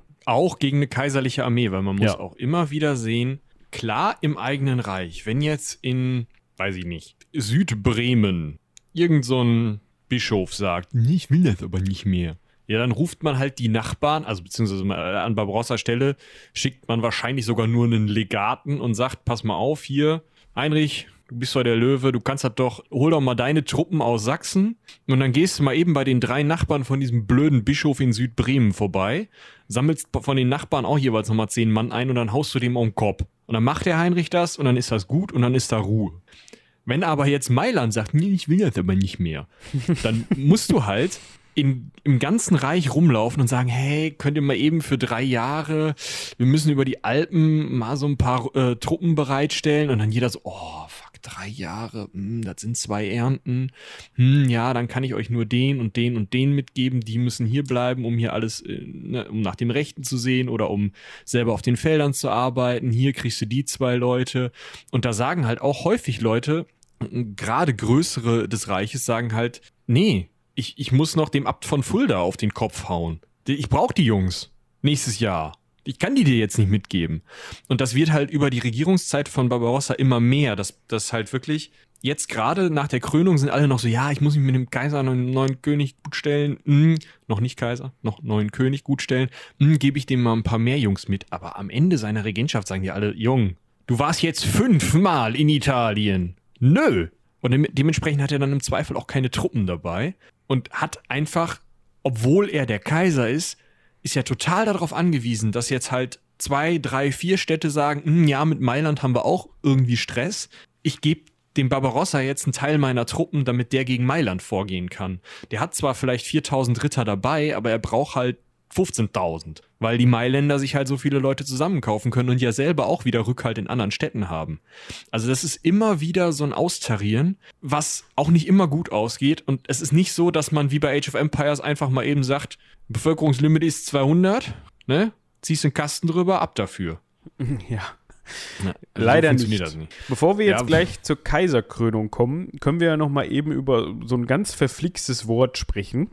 Und zwar das Honor Imperii. Ja, ja Hon Honor oder Honor, weiß ich gar nicht. Ich würde sagen Honor. Ja, da- da bist du das mehr ist, Experte. Da, da schwim- schwimmt das, ähm, die, die, äh, die englische Ehre, Honor mit. Das ist das, die Ehre des Reiches, weil Barbarossa scheint sich oft auf, dem Schlips, auf den Schlips getreten gefühlt zu haben, oder? Definitiv, das war natürlich auch so ein Mittel zum Zweck. Jetzt fragt ihr euch, wie klar. kann dieser Begriff ein Mittel zum Zweck sein? Das hat einfach damit zu tun, dass man da immer sehr viel drauf schieben konnte. Das, Man konnte halt, man konnte halt immer sagen, du hast meine Ehre verletzt, ich möchte Genugtuung, Satisfaktio. Und wenn die Person, deren Ehre, die dann Ehre verletzt haben soll, dann nicht zu Kreuze gekrochen kam, beziehungsweise unter Schwerte, barfuß, da kommen wir gleich nochmal zu, dann hieß das halt, es gab einmal einen Satz heiße Ohren. Ja, und das heißt im Grunde so viel, dass man das immer gerade anwenden konnte, wenn es einem passt. Und das heißt auch so viel, dass es nicht die persönliche Ehre war, das natürlich Nein. auch von Barbarossa. Es war jetzt kein so auf persönlicher Ebene so nach dem Motto, oh, du hast mich als Person jetzt, aber du hast hier Friedrich den Dritten jetzt aber beleidigt, das geht nicht. Sondern du hast gleich die Ehre des ganzen Reiches in Frage gestellt, was auch so viel bedeutet wie, du hast die Ehre nicht nur des Kaisers oder äh, zu dem Zeitpunkt noch Königs in Frage gestellt oder beleidigt, sondern auch die der Großen gleich mit. Und die werden dann zickig. Ja, beziehungsweise, also das ist an der Stelle gar nicht so einfach, dass die zickig werden. Das ist mehr nur so ein, ey Leute, guck mal der da hinten, der hat euch beleidigt. Und die so, hä, was? wie? Ja, da müssen wir was tun. Der hat uns alle gemeinsam hier unsere Ehre in Frage gestellt. Da müssen wir jetzt hin. Und das war er so, oh, ja, gut, wenn du das schon wieder so sagst, dann. Ja, also das, das ist halt einfach ein Verständnisproblem. Weil im Norden ist es halt genau das. Wenn jetzt, wir nehmen wieder Heinrich den Löwen, wenn der hingegangen wäre und zu Barbarossas Thron gegangen wäre und gesagt hätte, du Barbie, pass mal auf. Ich habe das jetzt einfach mal geregelt, ja, ich habe hier äh, dein Urteil, was du neulich gesprochen hattest, dass du dem, äh, dem Wichmann da Magdeburg gegeben hast, habe ich mal ambulant geklärt. Der hängt jetzt draußen vor seiner Kirche und ich bin auch Bischof geworden. so, dann hätte Barbarossa gesagt, pass mal auf, Jung, das geht so nicht. Ihr anderen Großen hier im Reich, kommt doch mal her. Guck mal, der hat mein Urteil, weil also dieses rechtsbindende Urteile fällen war eine der wichtigsten Sachen, die Barbarossa hatte. Das ist halt das, er konnte entscheiden, was am Ende äh, aus einem Konflikt oder so rauskam und damit Leute bevorzugen oder eben auch benachteiligen. Und dass die sich dessen ge dem gebeugt haben, das war extrem wichtig für seine Herrschaft, weil ohne sowas würde seine Herrschaft nicht funktionieren. Und deswegen ist dieses Konzept der Ehre so wichtig, weil einem Ehrlosen brauchst du dich nicht beugen und er muss seine Ehre verteidigen. Und alle Großen im Reich wollen ja, dass er als oberster Richter sitzen bleibt oder die meisten zumindest wollen, dass er als oberster Richter sitzen bleibt, weil sie dann Rechtssicherheit haben und keine Angst haben müssen, dass der Nachbar kommt und ihn auf den Kopf haut, weil dann würde ja Barbarossa kommen und ein Gerü äh, Urteil sprechen und dem Nachbarn sagen, hör mal zu, du hast unprovoziert angegriffen, du hast irgendwas selber geklärt, irgendwen vor seiner Kirche aufgehängt. Das geht so nicht. Du gehst jetzt erstmal bitte ins Exil und deine Lehen werden unter den anderen Großen aufgeteilt oder das kriegt dein Sohn oder irgendwer anderes. Und diese Rechtssicherheit, diese Sicherheit auch vor den Nachbarn, das war halt das Wichtige, das war im Norden des Reiches total klar geregelt. Also total klar auch nicht, aber eben, das war halt so Gewohnheitsrecht. Man hat halt gesagt, okay, wenn du das machst, dann musst du damit rechnen, dass der Kaiser kommt und dir auf den Kopf haut. Oder ein Gesandter vom Kaiser. Und im Süden, in Italien, haben die Städte halt gesagt, wieso? Wir haben, wir haben hier unsere eigenen Truppen, wir haben hier unsere eigenen Konsuln, wir haben hier unser eigenes Geld. Es läuft. Wir brauchen den Otto, also den Barbarossa nicht. Und deswegen haben die auch sein Gericht nicht anerkannt. Und dann hat er immer gesagt, hör mal zu, wenn ihr meinen Rechtsspruch nicht anerkennt, habt ihr meine Ehre beleidigt, so kann Herrschaft nicht funktionieren. Deswegen hole ich jetzt meine Jungs und dann hauen wir euch auf den Kopf. Das ist immer wieder das Problem, gerade in Italien, weil die in Italien halt die kleineren Städte immer so, Chef, kannst du mal? Und Mailand so, wieso kommst du jetzt wieder an hier, Barbie? Was soll das? Ja. Und das Ganze geht halt los damit, dass tatsächlich zwei kleine Städte, nämlich Lodi und Como, sich über Mailand beschweren, weil Mailand wohl scheinbar irgendwie Gegenden von Lodi und Como äh, sich unter den Nagel gerissen hat. Und die sind zuerst, die stehen zuerst in der Reihe und Barbarossa so, oh, mh, ja, okay, okay, Mailand ist doof, aha, verstehe ich, ja, okay, okay. Und dann kommen die Gesandten von Mailand mit einer goldenen Schale voller Münzen an und Barbarossa so, nee, nehme ich nicht an. Und dieses Nicht-Annehmen zeigt halt, ihr seid nicht gehorsam, ihr wollt mein, euch meinem Urteil über Mailand und Como, äh, über Lodi und Como und dass ich denen jetzt halt ähm, deine äh, oder eure äh, Gegenden, die ihr gerade euch unter den Nagel gerissen habt, dass ich die denen zurückgeben will, dem wollt ihr euch nicht unterwerfen. Wir haben kein gutes Verhältnis. Ich nehme Geschenke von euch nicht an. Ihr seid jetzt erstmal doof. Ja, und dann haben die halt einen Ehrverlust und müssen dann wieder sagen, nee, mh, wir müssen, müssten jetzt aber, äh, also wenn wir jetzt wieder in de, unter die Gerichtsbarkeit des Kaisers fallen, haben wir zum einen das Problem, dass halt wir Gebiete verlieren würden, das wollen wir nicht. Zum anderen haben wir das Problem, wir müssten halt zu Kreuze kriechen, wir müssten barfuß mit einem Schwert über dem Nacken, was scheinbar da Tradition ist, um zu zeigen, ich hätte eigentlich umgebracht werden sollen, aber ich nehme jetzt nur diesen Ehrverlust in die, äh, auf mich. Hätten sie vor den Kaiser treten müssen, der Kaiser hätte dann gesagt, so, schön, dass ihr wieder da seid. Jetzt mein Rechtsurteil ist, ich nehme euch diese Stadtteile wieder ab, die ihr an die, von den anderen Städten euch geklaut habt ihr müsst außerdem noch so und so viel Geld bezahlen und jetzt dürft ihr mir auch wieder Geld schenken. Ja. Also, da haben die Mailänder halt gesagt, hör mal zu. Ja, also ich, ich finde, man kann das nochmal eben ganz kurz so anreißen als Beispiel, wie das Ganze dann weiterging. Also, ne, wir hatten das gehört mit, mit diesen beiden Städten. Dann dieses, dieses Angebot, okay, hier 4000 Mark Silber, Kisse, Barbarossa sagt, also es gibt dann einen Vertrag, in dem das drin steht, und dann geht Barbarossa hin und sagt, ja, ich muss mich ja auch übrigens, wo ich gerade hier bin, ich muss mich ja auch noch zum König von, äh, von Italien krönen lassen, ne? weil dieser Roger der Zweite da hinten, das geht ja nicht. Äh, machen wir mal, aber nicht in, Ma in Mailand, sondern in Monza. Und Mailand sagt so, was? Warum, warum denn in Monza? Komm doch zu uns, dann lässt du dich bei uns zum König. Also die haben das dann wieder als Provokation verstanden, dass er nach Monza geht und nicht nach Mailand. Also Monza ist halt ein kleines Kaff im Vergleich zu Mailand. So geht das dann los.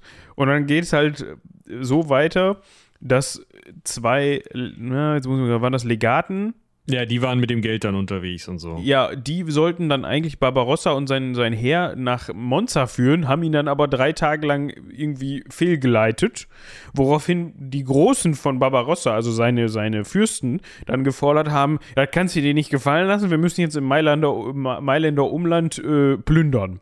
Das haben sie dann gemacht und die Mailänder haben dann gedacht, ja, das ist scheiße, wir zünden jetzt das Haus des Konsuls an, der das beschlossen hat mit dem Fehlleiten.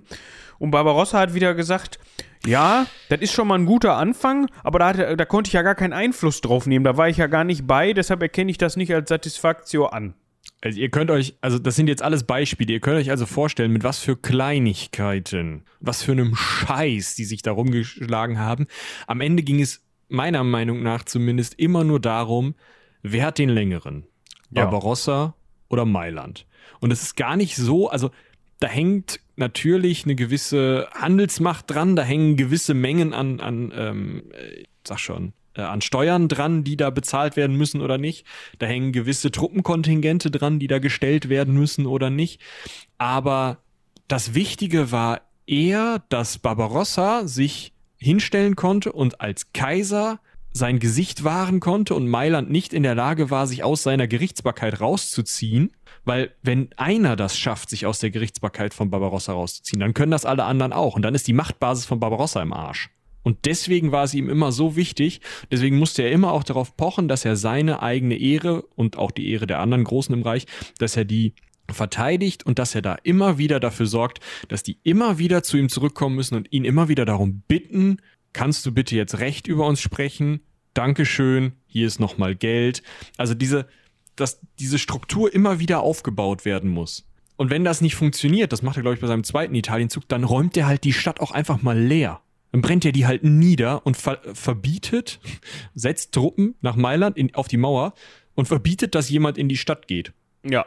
Na, also so weit gehen die da, nur in Anführungsstrichen, um dieses abstrakte Konzept von Ehre aufrechtzuerhalten. Ja. Aber ich würde sagen, mit Blick auf die Zeit können wir mal zur Kaiserkrönung kommen. Ja, ich glaube, wir, wir haben, also es ist halt immer wieder so, dass er durch Italien zieht und da immer wieder irgendwelche Städtebünde von links nach rechts verschiebt und dagegen dann kämpft. Ich glaube, das müssen wir jetzt nicht im Detail ausgehen, deswegen können wir jetzt noch den Papstkrempel machen. Ja. Also erstmal zur Kaiserkrönung, das dauert gar nicht so ewig lange, bis er zum Nö. Kaiser gekrönt wird. 1155 soll das Ganze passieren, beziehungsweise 1155 treffen sich der Papst und Barbarossa das erste Mal persönlich. Da kommt es dann gleich ja zu einem. Gut. Das ist immer gut, aber da kommt es dann gleich direkt mal zu einem kleinen Fauxpas. Äh, ich würde sogar so weit gehen und sagen, zu einem Eklat. da ging es aber auch wieder, es ist wieder fast dasselbe wie mit Mailand. Ja, es also es wurde vorgesehen, dass bei der Begrüßung Barbarossa, zu dem Zeitpunkt noch König, das Pferd des Papstes führt. Und die Details sind wohl irgendwie nach hinten losgegangen, beziehungsweise war da die Abstimmung nicht so ganz vorhanden. Ich weiß nicht, ob er den Zügel des Pferdes in der falschen Hand hatte oder den nicht so weit geführt hat, wie er sollte. Auf jeden Fall gab es wohl ein Missverständnis und das ist nicht, hat nicht so stattgefunden, wie es eigentlich ja, erforderlich war.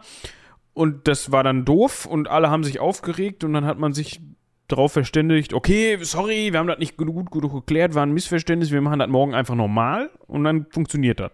Und das wurde dann auch so gemacht. Also, Ja. ja. Das ist ganz, also das ist schon das Erste. Da ist er mit dem Papst, aber das ist noch ein Papst, mit dem kommt er halbwegs klar. Da ist halt dann, okay, wir wollen dich jetzt, also der Papst sagt, gut, du hast jetzt das Pferd richtig geführt, jetzt darfst du auch Kaiser werden, kommst du die Tage mal in eine Stadt und dann setze ich dir das Mützchen auf und dann ist gut. So, und der Papst sitzt ja in Rom. Hadrian Aber- übrigens, Hadrian, der vierte. ein Vierter, genau. ist nicht so wichtig. Der Papst sitzt in Rom. Und die römische Stadtbevölkerung ist jetzt aber nicht einfach vom Papst regiert, sondern die versteht sich eher so ein bisschen wie die Mailänder Stadtbevölkerung oder wie die, äh, weiß ich nicht, äh, Stadtbevölkerung von Florenz oder Venedig oder Genua oder sonst was.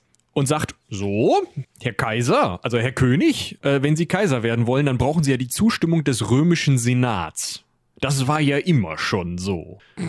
Wenn du uns 5000 Pfund Silber bezahlst, Friedrich, dann kriegst du die Kaiserkrone aus der Hand des römischen Senates und Volkes. Ist das nicht geil? Also die berufen sich quasi auf diese antiken Traditionen, die, Augustus. ja, die wir, die wir jetzt in den letzten Folgen da durchgekaut haben. Das hatte nur zu dem Zeitpunkt überhaupt nichts mehr mit Kaiserwerden zu tun. Wir erinnern uns, Karl der Große, ich kann die Folge gleich auch mal eben raussuchen, äh, hatte sich ja von einem Papst einfach die Mütze aufsetzen lassen. Ja. Und jetzt konnte ja Barbarossa nicht hingehen und sagen, pass mal auf, alles klar, das ist ja der easy way out. Ich zahle euch 5000 und dann gebt ihr mir die Krone.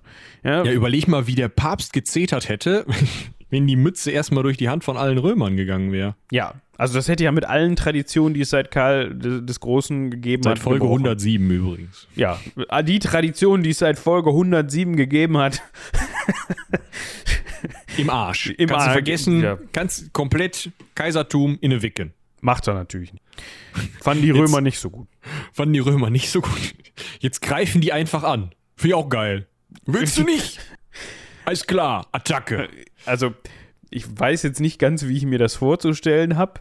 Ob das dann eher so zivile Aufrührer-Riots sind oder ob das eher mehr so, ja, irgendwie organisierte Truppen waren oder sowas. Keine Ahnung. Oder ob die Stadtwache mal gesagt hat: Ja, komm, da gehen wir jetzt drauf. Ich weiß es nicht. Naja, auf jeden Fall hat Heinrich der Löwe sich da ähm, hervorgetan. Das gemacht, was er am besten kann. Hat da ein paar Frisuren gerade gerückt und dann war auch Ruhe in Rom. Ja. Genau. Was noch interessant ist, es gab vorher schon mit den Gesandten, äh, die im Norden ja auch waren, es waren ja bei der K Königswahl auch päpstlich Gesandte unterwegs, gab es schon einen Vertrag, bei dem es hieß, ja, pass mal auf, Kaiser, kein Ding, können wir machen, aber könntest du bitte die blöden Normannen aus Italien rausschmeißen? Die gehen, also die haben ja irgendwie noch so eine halbe Herrschaft übers Papsttum, haben da die Schutzherrschaft übernommen. Ah, das wollen wir jetzt nicht mehr. Und das Problem war aber, nicht nur durch diesen Angriff der Römer, wo ein paar äh, kaiserliche Truppen bei draufgegangen sind, sondern auch einfach, weil es in Italien scheiße warm war und die Versorgung nicht so gut funktioniert hat, weil man sich ja mit fast jeder Stadt irgendwie mal in der Haare hatte und die dementsprechend gerade große Städte die kaiserlichen Truppen nicht versorgen wollten und die Versorgung immer aus dem Umland heraus stattgefunden hat, gab es halt Versorgungsprobleme, Krankheiten, Hitze. Und deswegen ist Barbarossa nur so, nur so mal so mit dem C in normannisches Land rein und gesagt, das war jetzt ein Feldzug. Ja.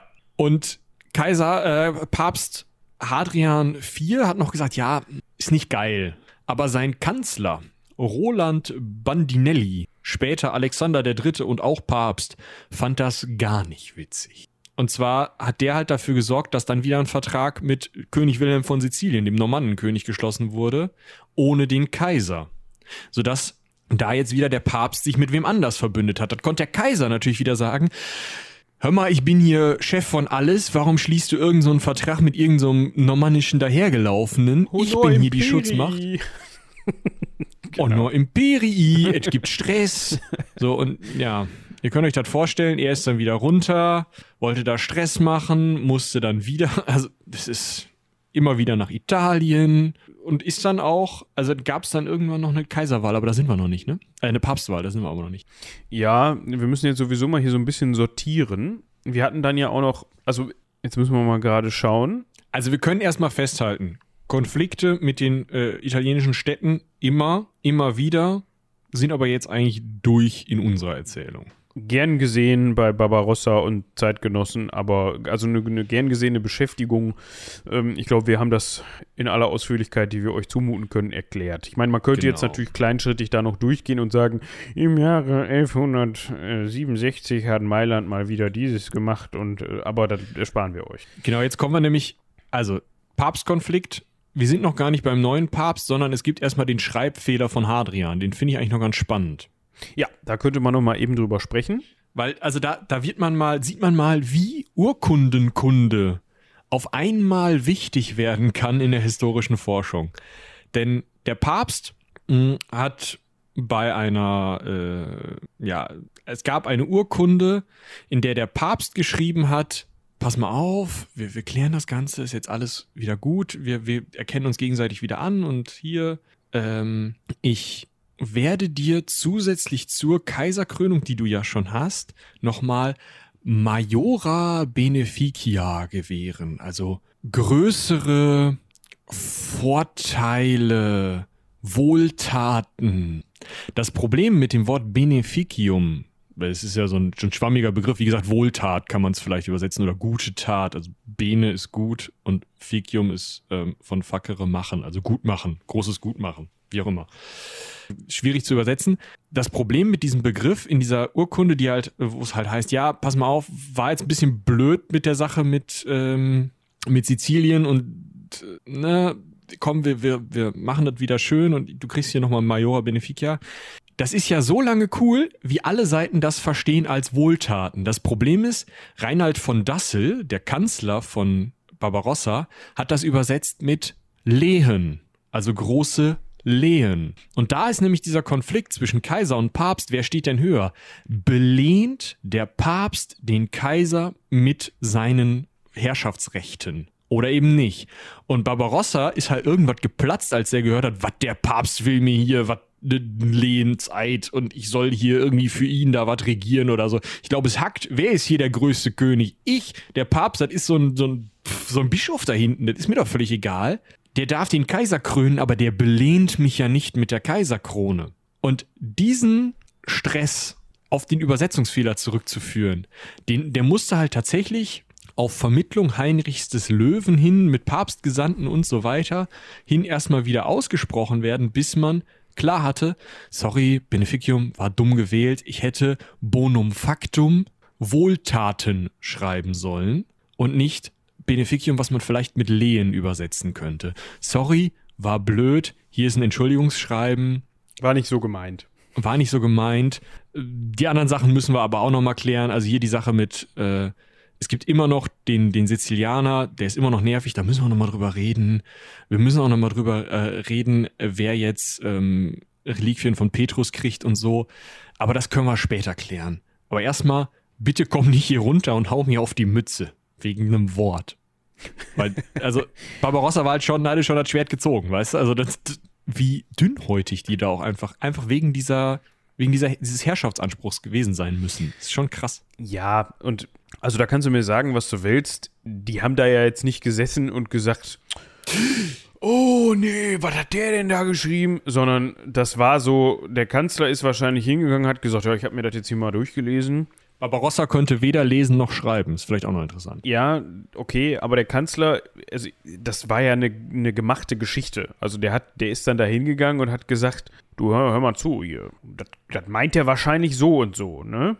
Aber wenn man so ein bisschen ne, ein bisschen könnten anders das jetzt denken, falsch verstehen. Wir könnten, wenn wir wollen, das jetzt falsch verstehen. Wollen wir das falsch verstehen? Und Barbarossa, ja, sicherlich wollen wir das falsch verstehen. Und dann haben die das falsch verstanden. Also so muss man das, glaube ich, eher sehen.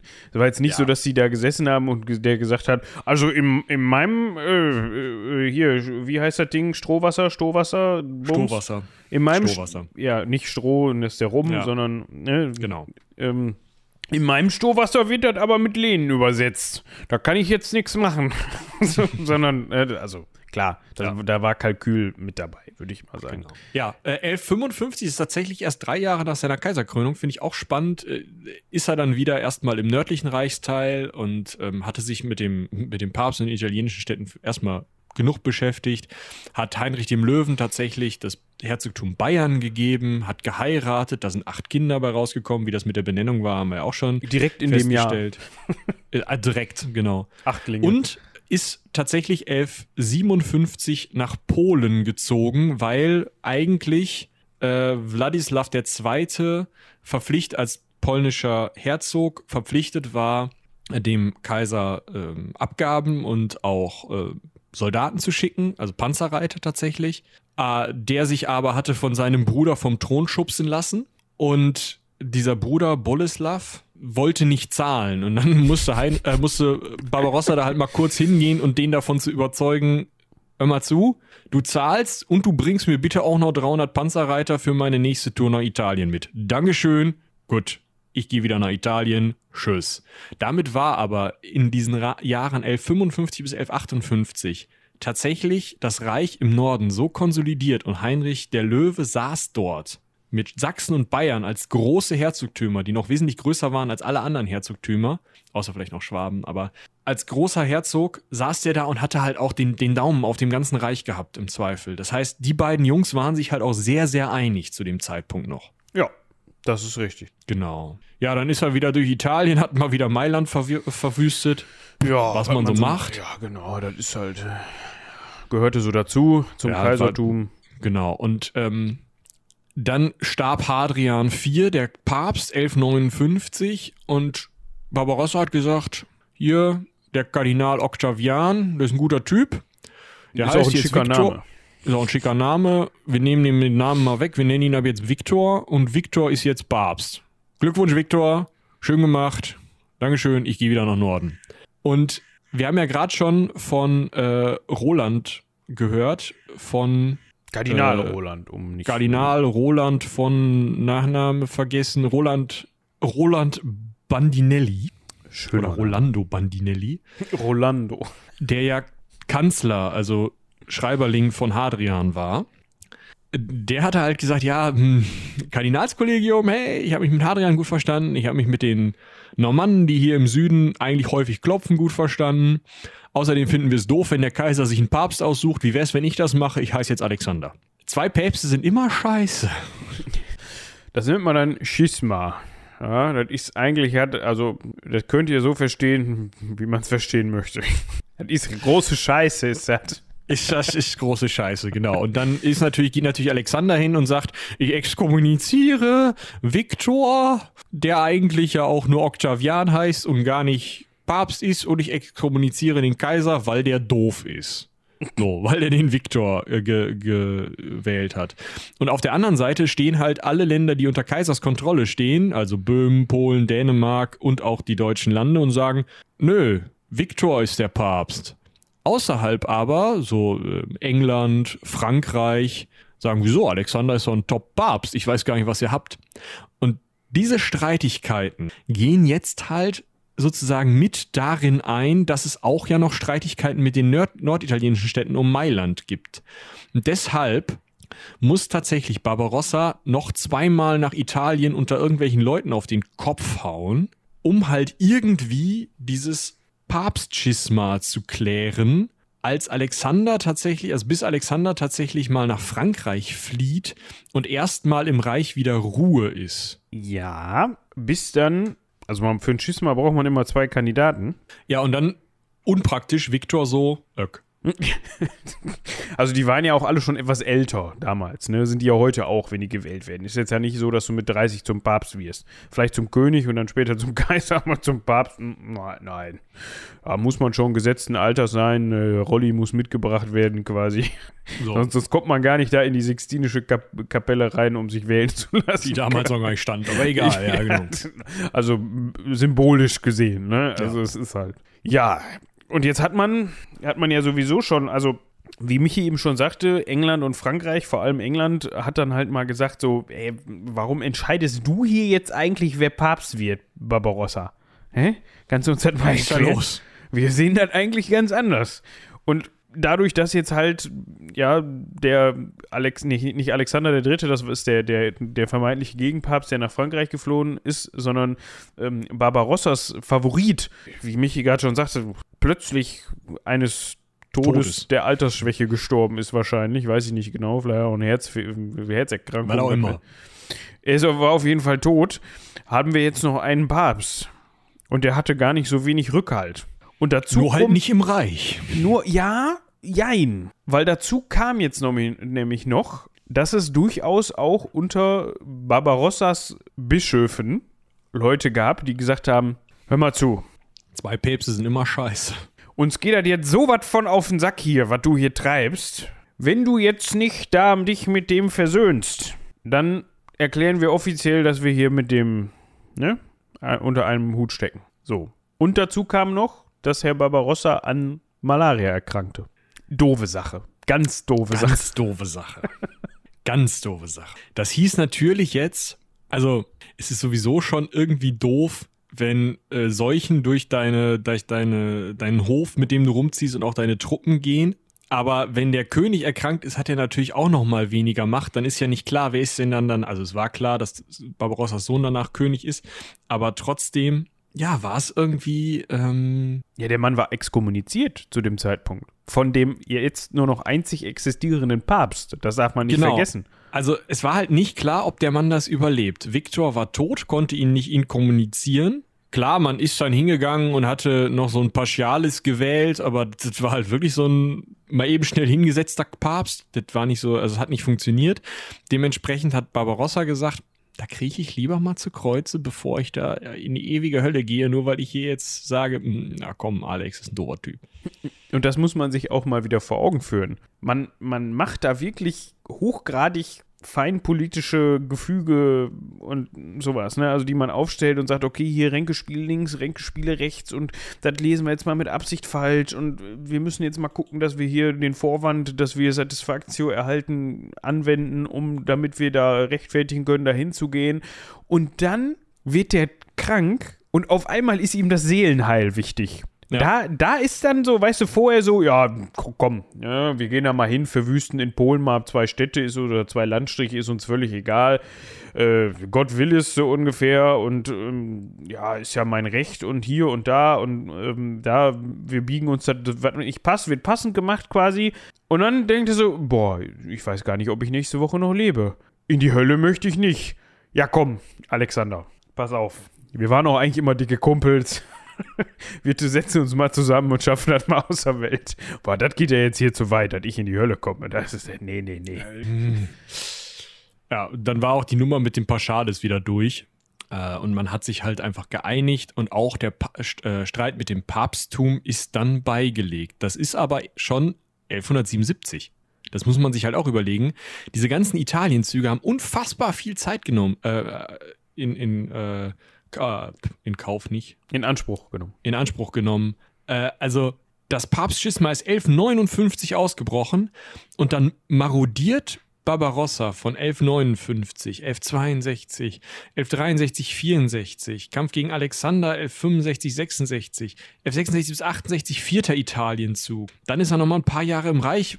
Dann ist er 1174 bis 1176 zum fünften Mal in Italien. Und 1177 auf einmal muss er einknicken vor dem Papst und tut das auch. Hat zu dem Zeitpunkt aber auch mit den italienischen Städten mittlerweile so viel rumgemengt, dass in Italien die meisten Städte jetzt sehr große Autonomie genießen und nur noch so ein paar Abgaben an den Kaiser zahlen müssen, was also fast wieder der Status quo, bevor Barbarossa gekommen ist, war. Also es hat mehr oder weniger alles nichts gebracht. Ja, viel hin und her für sehr wenig, um das genau. mal zusammenzufassen. So, es gab dann noch einen Italienfeldzug, auf den kommen wir gleich nochmal eben kurz zu sprechen. Der war nämlich anders als die, äh, jetzt muss man gerade gucken, das war der sechste, äh, als die fünf vorherigen. Erstmal widmen wir uns jetzt nochmal, würde ich vorschlagen, ganz kurz Heinrich dem Löwen. Genau. Der, früher dachte man, der hätte sich einfach irgendwann mit Barbarossa verkracht und Barbarossa hat dann gesagt, gut, ne, dann äh, fliegst du jetzt raus, drei Jahre Exil, Sachsen und Bayern nehmen wir dir ab, fick dich ins Knie, tschüss. Mittlerweile ist man sich relativ sicher in der Forschung, dass die kleinen Adligen, also kleineren, die Großen des Reiches immer noch, aber die kleineren Adligen, so Leute, äh, keine Ahnung, Bischof Ulrich von Halberstadt zum Beispiel, gegen den äh, Heinrich der Löwe gekämpft hat, gehörte jetzt wahrscheinlich zu dieser Partei, aber auch Leute wie Otto von Wittelsbach oder ähm, die Welfen oder zum Beispiel Bernhard von Anhalt. Solche Leute haben wahrscheinlich gegen Heinrich den Löwen opponiert, weil sie halt gesehen haben, der hat so viel Gegend, so viele Lehen, dass wenn wir den platt machen, dann wird das nicht mehr nur noch ein einziges riesiges Herzogtum oder beziehungsweise Herzogtum Sachsen-Bayern als eins, sondern dann werden das viele kleine Gebiete, die alle irgendwie aufgeteilt werden müssen und wir alle können vielleicht eine Standeserhöhung bekommen. Das wäre doch total geil. Und also ab 1160 schwelt da immer wieder mehr Konflikt, gerade zwischen diesen Großen des Reiches und, ähm, und Heinrich dem Löwen. 1177 bricht das offen aus und Ulrich von Halberstadt, der rausgeschmissen worden war von Heinrich dem Löwen, kommt mit Truppen nach Sachsen zurück und möchte Halberstadt wiederhaben und seine Kirchenlehen wiederhaben. Und das Ganze schaukelt sich so hoch, dass irgendwann Barbarossa, um einen Bürgerkrieg im Reich zu verhindern, sagen muss, Heinrich, raus. Ja, beziehungsweise Vorher, ich hatte das ja ganz am Anfang der Folge schon mal angerissen, als wir über Heinrich gesprochen haben. Vorher war es halt immer so, dass Barbarossa ziemlich blind auf dem Auge war. Ja, das war Heinrich Auge. So, ne, das war immer so nach dem Motto, ja komm, der Heinrich ist ein guter. Nee, der macht sowas nicht. Ist mir auch egal, was der macht, ne, das ist ein guter, da gehen wir nicht dran. Und das war das erste Mal, dass er nachgeben musste, den, also den, den Vorwürfen, die Heinrich gemacht wurden, Gehör schenken musste und sagen musste, Heinrich, komm mal jetzt, also wir müssen das jetzt mal hier, November 1178, Hoftag zu Speyer. Komm mal ran auf den Meter. Ja. Unterwirf dich mal. Ich bin hier der höchste Richter. Ich sage jetzt mal, was Phase ist. Ja. Er sollte sich quasi für das, äh, ich muss für das aggressive Auftreten gegenüber dem sächsischen Adel verantworten. So, das Ganze sollte dann, äh, sorry, das war, äh, habe ich falsch, äh, also in, in Speyer hat man sich ähm, 1178 über ihn beschwert und er sollte dann im Januar ja, in 1179. Worms 1179 sollte er da vor Gericht erscheinen. Und das ist wieder so eine, das ist exakt wieder genau so ein Ding wie mit Mailand und dem Papst und alles. Das konnte er nicht. Jetzt fragt ihr euch, warum ist der nicht einfach dahin gegangen, hat die Sache aus der Welt geschafft, man hat sich irgendwie geeinigt und alle sind fein raus. Das konnte er nicht, weil wenn er dahin gekommen wäre, hätte man das allgemein als Schuldeingeständnis gedeutet. Das heißt, er hat sich gedacht, ich weiß nicht, ob er sich das gedacht hat oder ob das generell so aufgefasst worden ist. Vielleicht ist das sogar, sogar damit gerechnet worden, dass der gar nicht kommt. Hat sich gedacht, wenn ich jetzt zu diesem Gerichtstag gehe, dann erkenne ich ja an, dass an den Vorwürfen was dran ist. Indem ich das komplett ignoriere, und einfach nicht komme, tue ich ja so, als würde ich das für nichtig halten. So. Ist, da, da, erkennt man mal wieder, wie, wie, wie kompliziert und auf der anderen Seite dämlich das Ganze auch gewesen ist. Der Punkt ist, wenn er nicht kommt, missachtet er ja die Ehre des Kaisers als höchstem Richter und seinen Herrschaftsanspruch. Weil der Kaiser natürlich gesagt hat, komm mal zu mir, wir klären das jetzt. Er sagt, gibt nichts zu klären, ich komme nicht. Der Kaiser sagt, ich habe gesagt, es gibt was zu klären, wenn ich sage, wenn ich pfeife, dann hast du anzutanzen. Ja, hat ihm noch mal ein ja. halbes Jahr Zeit gegeben. Er hätte dann spätestens am 24. Juni 1179, da gab es einen Hoftag in Magdeburg, da hätte er erscheinen müssen. War auch nicht da. Hat er nicht gemacht. Feststellungsurteil raus. Ja. So. Und tatsächlich ähm, bleibt Heinrich der Löwe, wird auf seine eigenen äh, Stammesgüter sozusagen, das Eigengut, das, was sozusagen sein, seine Hausmacht zurückbeschränkt, fliegt raus, verliert beide Herzogtümer, die werden aufgeteilt und neu verteilt. Und der bleibt auch raus aus dem Reich.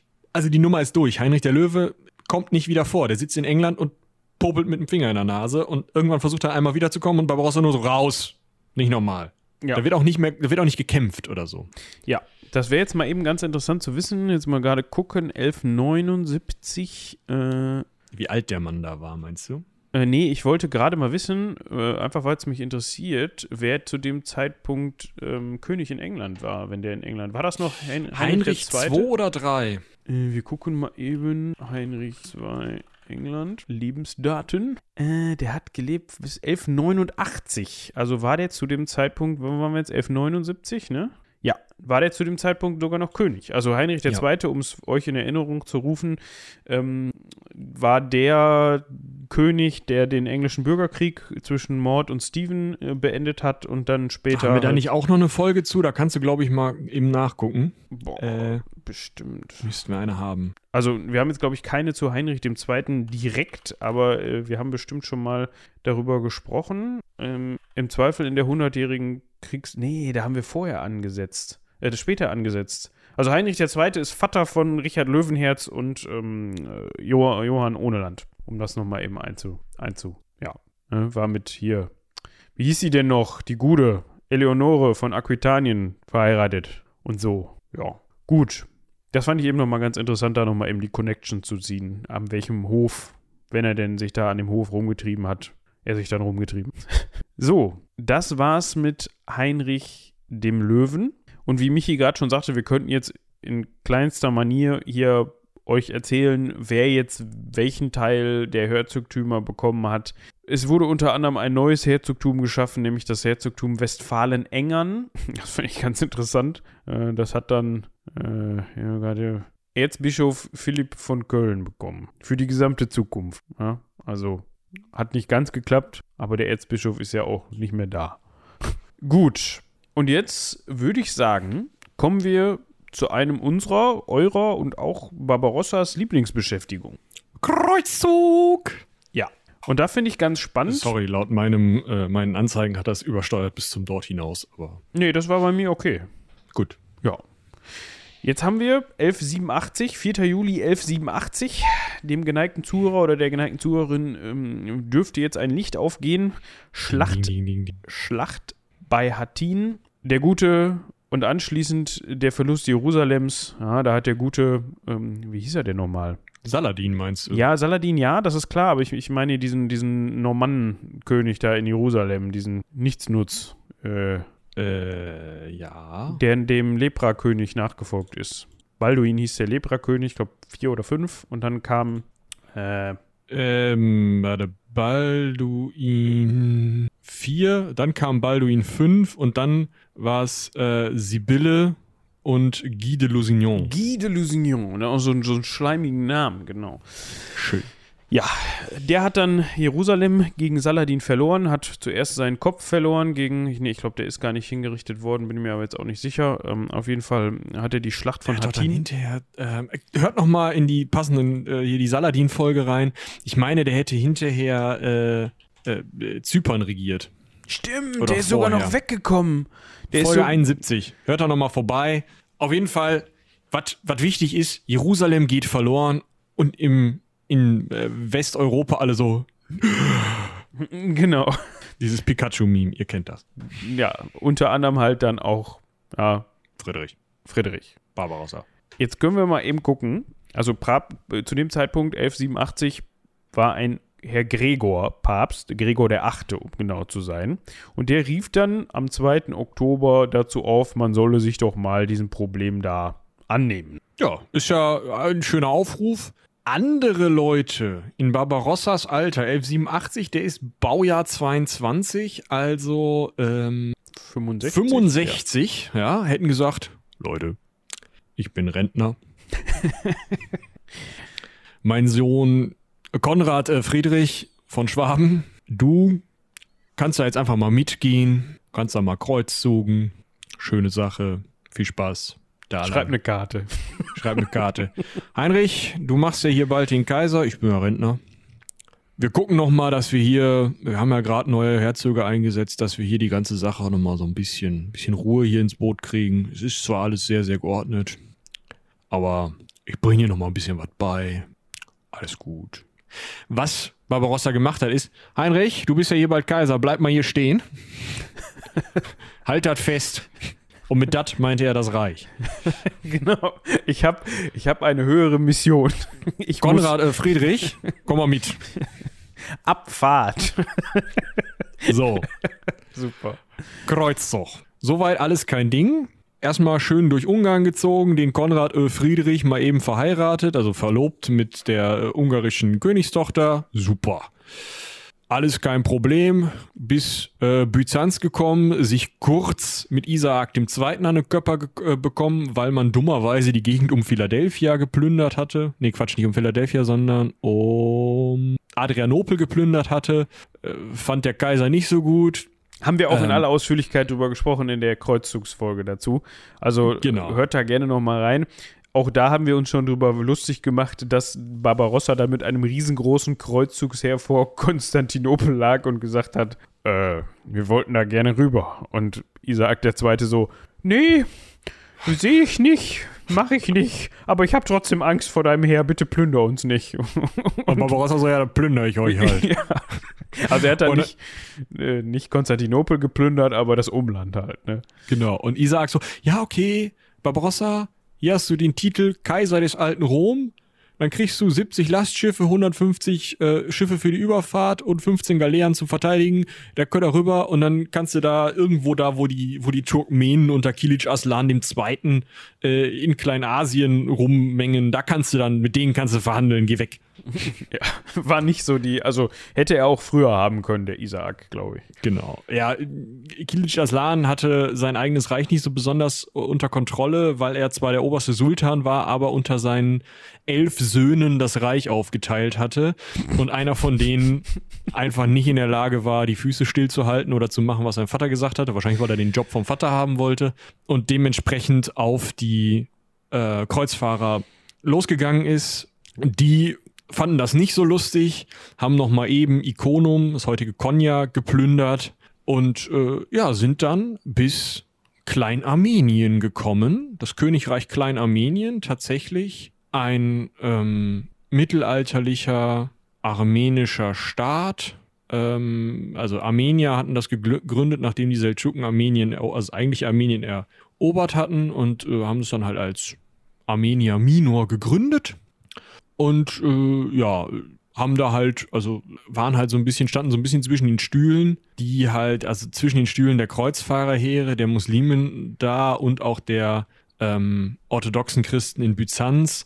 Selber waren sie, wenn ich das richtig sehe, armenische Christen.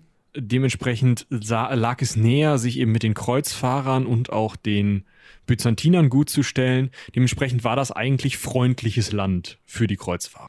Ja, gut. Also da hat man sich dann nicht jetzt großartig noch auf den Kopf gehauen irgendwie. Man, ne, ich meine, gut, man darf auch nicht vergessen, das war halt ein Kreuzfahrerheer. Das war jetzt nicht mal eben so eine kleine Truppe. Das musste ja auch Byzanz schon verstehen. Eben, also da hätte Kleinarmenien, der Name sagt es schon, wahrscheinlich nicht so viel. Ne?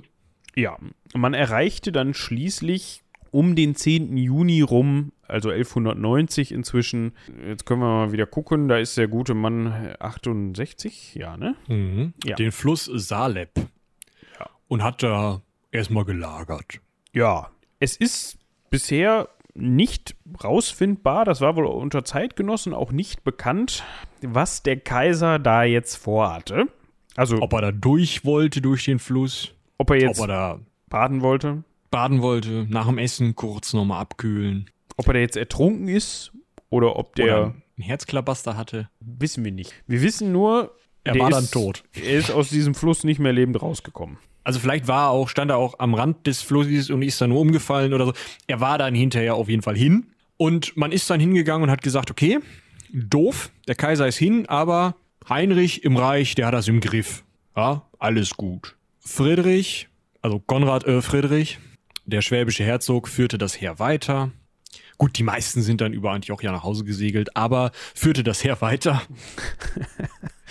Und das Erste, was er gesagt hat, war, Fatih ist tot. Okay, wir müssen den mitnehmen. Jungs, nehmt dem erstmal die Eingeweide, ra äh, Eingeweide raus. Äh, Tarsos. Ah ja, jetzt ist übrigens der Moment, wo ihr anhalten und kotzen könnt. Ja, Nehmt dem erstmal die Eingeweide raus. In Tarsos äh, können wir die beisetzen. Wenn wir die mitnehmen, das gammelt nur. Machen wir nicht. Und dann, nach der Sitte der Deutschen, nach der Mos Teutonicus, verfahren wir mit dem restlichen Körper. Das heißt, wir pökeln ihn, lecker, kochen ihn für ein paar Stunden, so sechs Stunden ordentlich kochen, um das Fleisch von den Knochen zu lösen und lassen das Fleisch schon mal in Antiochia. das setzen wir dabei. Andere Leute wären jetzt auf die Idee gekommen, okay, hm, die Knochen schicken wir mal nach Hause. Ne? Es fahren ja eh super viele von Antiochia nach Hause. Da kann doch einer eben die Kiste mitnehmen, können sie den in Köln beisetzen, alles cool. Konrad äh, Friedrich ist aber auf die Idee gekommen, nö, ich bringe die nach Jerusalem. An sich ja eine schöne Idee, blöd nur, dass man Jerusalem noch erobern musste und die meisten Ritter ja gerade gefahren waren. Blöd zum Zweiten, dass er sich dummerweise, ich meine, es war auch Malaria, aber auf jeden Fall irgendeine Krankheit eingefangen hat und noch auf dem Weg nach Jerusalem selbst Ök sagte. Woraufhin wahrscheinlich Barbarossas Gebeine in Tyrus bei, beigesetzt wurden, in der dortigen Kathedrale, die heute nur noch als archäologische Ausgrabung existiert, also total platt ist. Das heißt, man hat als einzigem Herrscher des Mittelalters keine Ahnung, wo Barbarossas Gebeine liegen. Also, den, also der Rest hat sich zersetzt, aber den hätte man, also die Grabstätten findet man noch, aber die Knochen, nö. Ja, es ist schade. Also Friedrich der Vierte dann zu dem Zeitpunkt wird sich wahrscheinlich im Heiligen Römischen Reich gedacht haben. Äh, du meinst Heinrich, den äh, Sorry, äh, ja, Heinrich. Äh, den Sechsten, Verzeihung. Oh ja. Gott. Heinrich der Vierte ist der, zu dem wir eine Folge gemacht haben. Heinrich der Sechste ist der Nachfolger von Barbarossa. So. Ja, okay. Und Friedrich der Ne, da gibt's also Konrad äh, Friedrich war halt als Friedrich der vierte oder fünfte Herzog von Schwaben, der dann gestorben ist, ohne seines Vaters Gebeine nach Jerusalem bringen zu können. Weil Friedrich der Vierte wahrscheinlich, also weil der, da war das mit dem Burnout im Alter von fünf genau. Jahren. Ja, genau. wir erinnern uns, um das nochmal eben zu recappen. Das heißt, Heinrich wird sich zu Hause gedacht haben, was zum... Leute, ich habe euch von Anfang an gesagt, das war eine scheiß Idee mit diesem Kreuzzug. Aber ihr wolltet ja unbedingt los. Mein Gott, dann macht das halt. So. ja, ich meine, es hat dann keine großen Unstimmigkeiten im Reich gegeben. Also die, der Übergang ähm, von Barbarossa auf Heinrich den Sechsten verlief relativ reibungslos. Ja, also da hat man sich dann auch wohl geeinigt. Das hatte aber auch damit zu tun, dass Fatih vorher wohl schon da einiges in die Wege geleitet hat und dafür gesorgt hat, dass dann, ähm, also ist halt schon als dreijähriges Kind, hatten wir auch schon gesagt, zum Mitkönig gewählt worden. Und ähm, ja, da war dann eigentlich alles gegessen. Ja, der, ich weiß gar nicht, wie lange hat er noch gemacht später? Der hat bis 1197 gemacht, hat sich 1191 gleich zum Kaiser krönen lassen, also das lief. Ja, siehst du. Ja, also klar, er hat nicht so lange gemacht, aber das war alles in Ordnung, das hat funktioniert. das war Viel alles in Ordnung. Super. Viel interessanter finde ich ist eigentlich, und das ist ja auch für unser Minenspiel noch interessant, man weiß nicht, als einzigem Kaiser, König des Mittelalters aus den deutschen Landen, weiß man nicht, wo die Gebeine von Barbarossa sind. Und dementsprechend hat sich diese Sage, die es auch in anderen ähm, Ländern gibt, zu anderen Herrschern natürlich. Ähm, wenn ich mich recht entsinne, war es Knut der Große, aber ich werde das nochmal nachgucken in Dänemark. Äh, nein, nicht Knut. Auf jeden Fall, äh, es gibt es auch für einen dänischen König, der unter dem Berg warten soll und so soll, äh, also, ne, um Dänemark wieder groß zu machen. Und äh, genauso soll eben Barbarossa unter dem Kyffhäuserberg sitzen und warten, um Deutschland wieder groß zu machen. Man hat auch tatsächlich einmal dieses Narrativ rausgeholt und gesagt, hier, Barbarossa ist wieder da, nämlich bei Wilhelm dem Ersten, dem Kaiser, der äh, ja halt äh, zur Reichsgründung dann 1871 sozusagen wieder in Anführungsstrichen nach der Zerschlagung des, des Heiligen Römischen Reiches 1806 wieder eine Kaiserkrone auf deutschem Gebiet hatte. Da wurde halt gesagt, das ist jetzt der Weißbart, weil er zu dem Zeitpunkt halt schon graue Haare oder einen weißen Bart hatte.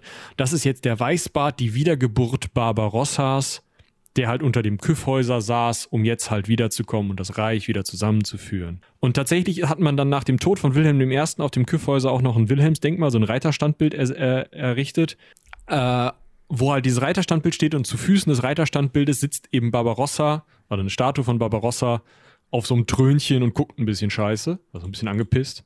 Und äh, das sieht halt auch so ein bisschen aus, als würde der da jetzt wieder aufstehen wollen und so. Mal ein Bildchen von an. Yeah. Das sieht ja sogar fast irgendwie so ein bisschen, wie sagt man, vom Stil her interessant. Von wann ist das, dieses Denkmal?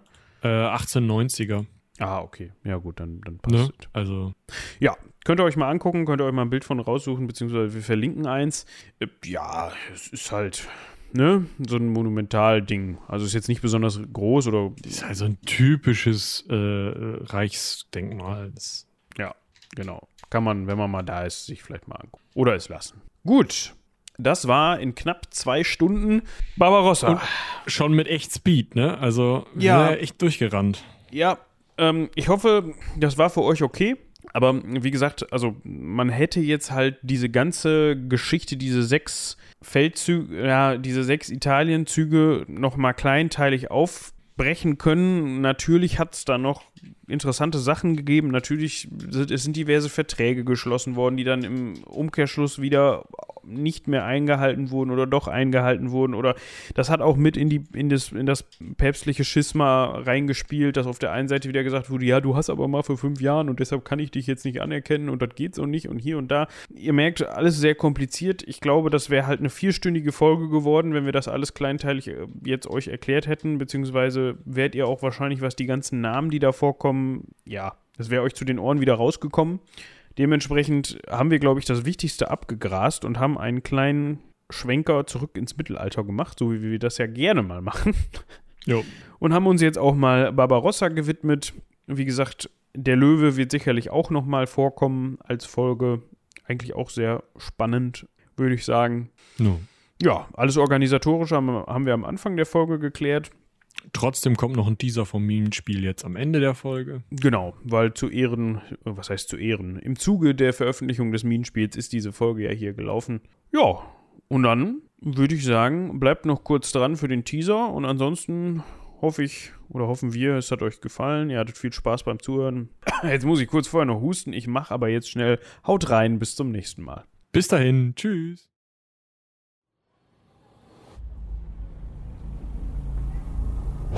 Wir können uns die Situation aus Zeugenberichten gut vorstellen. Bockend und scheppernd kriecht der metallene Aufzug nach unten.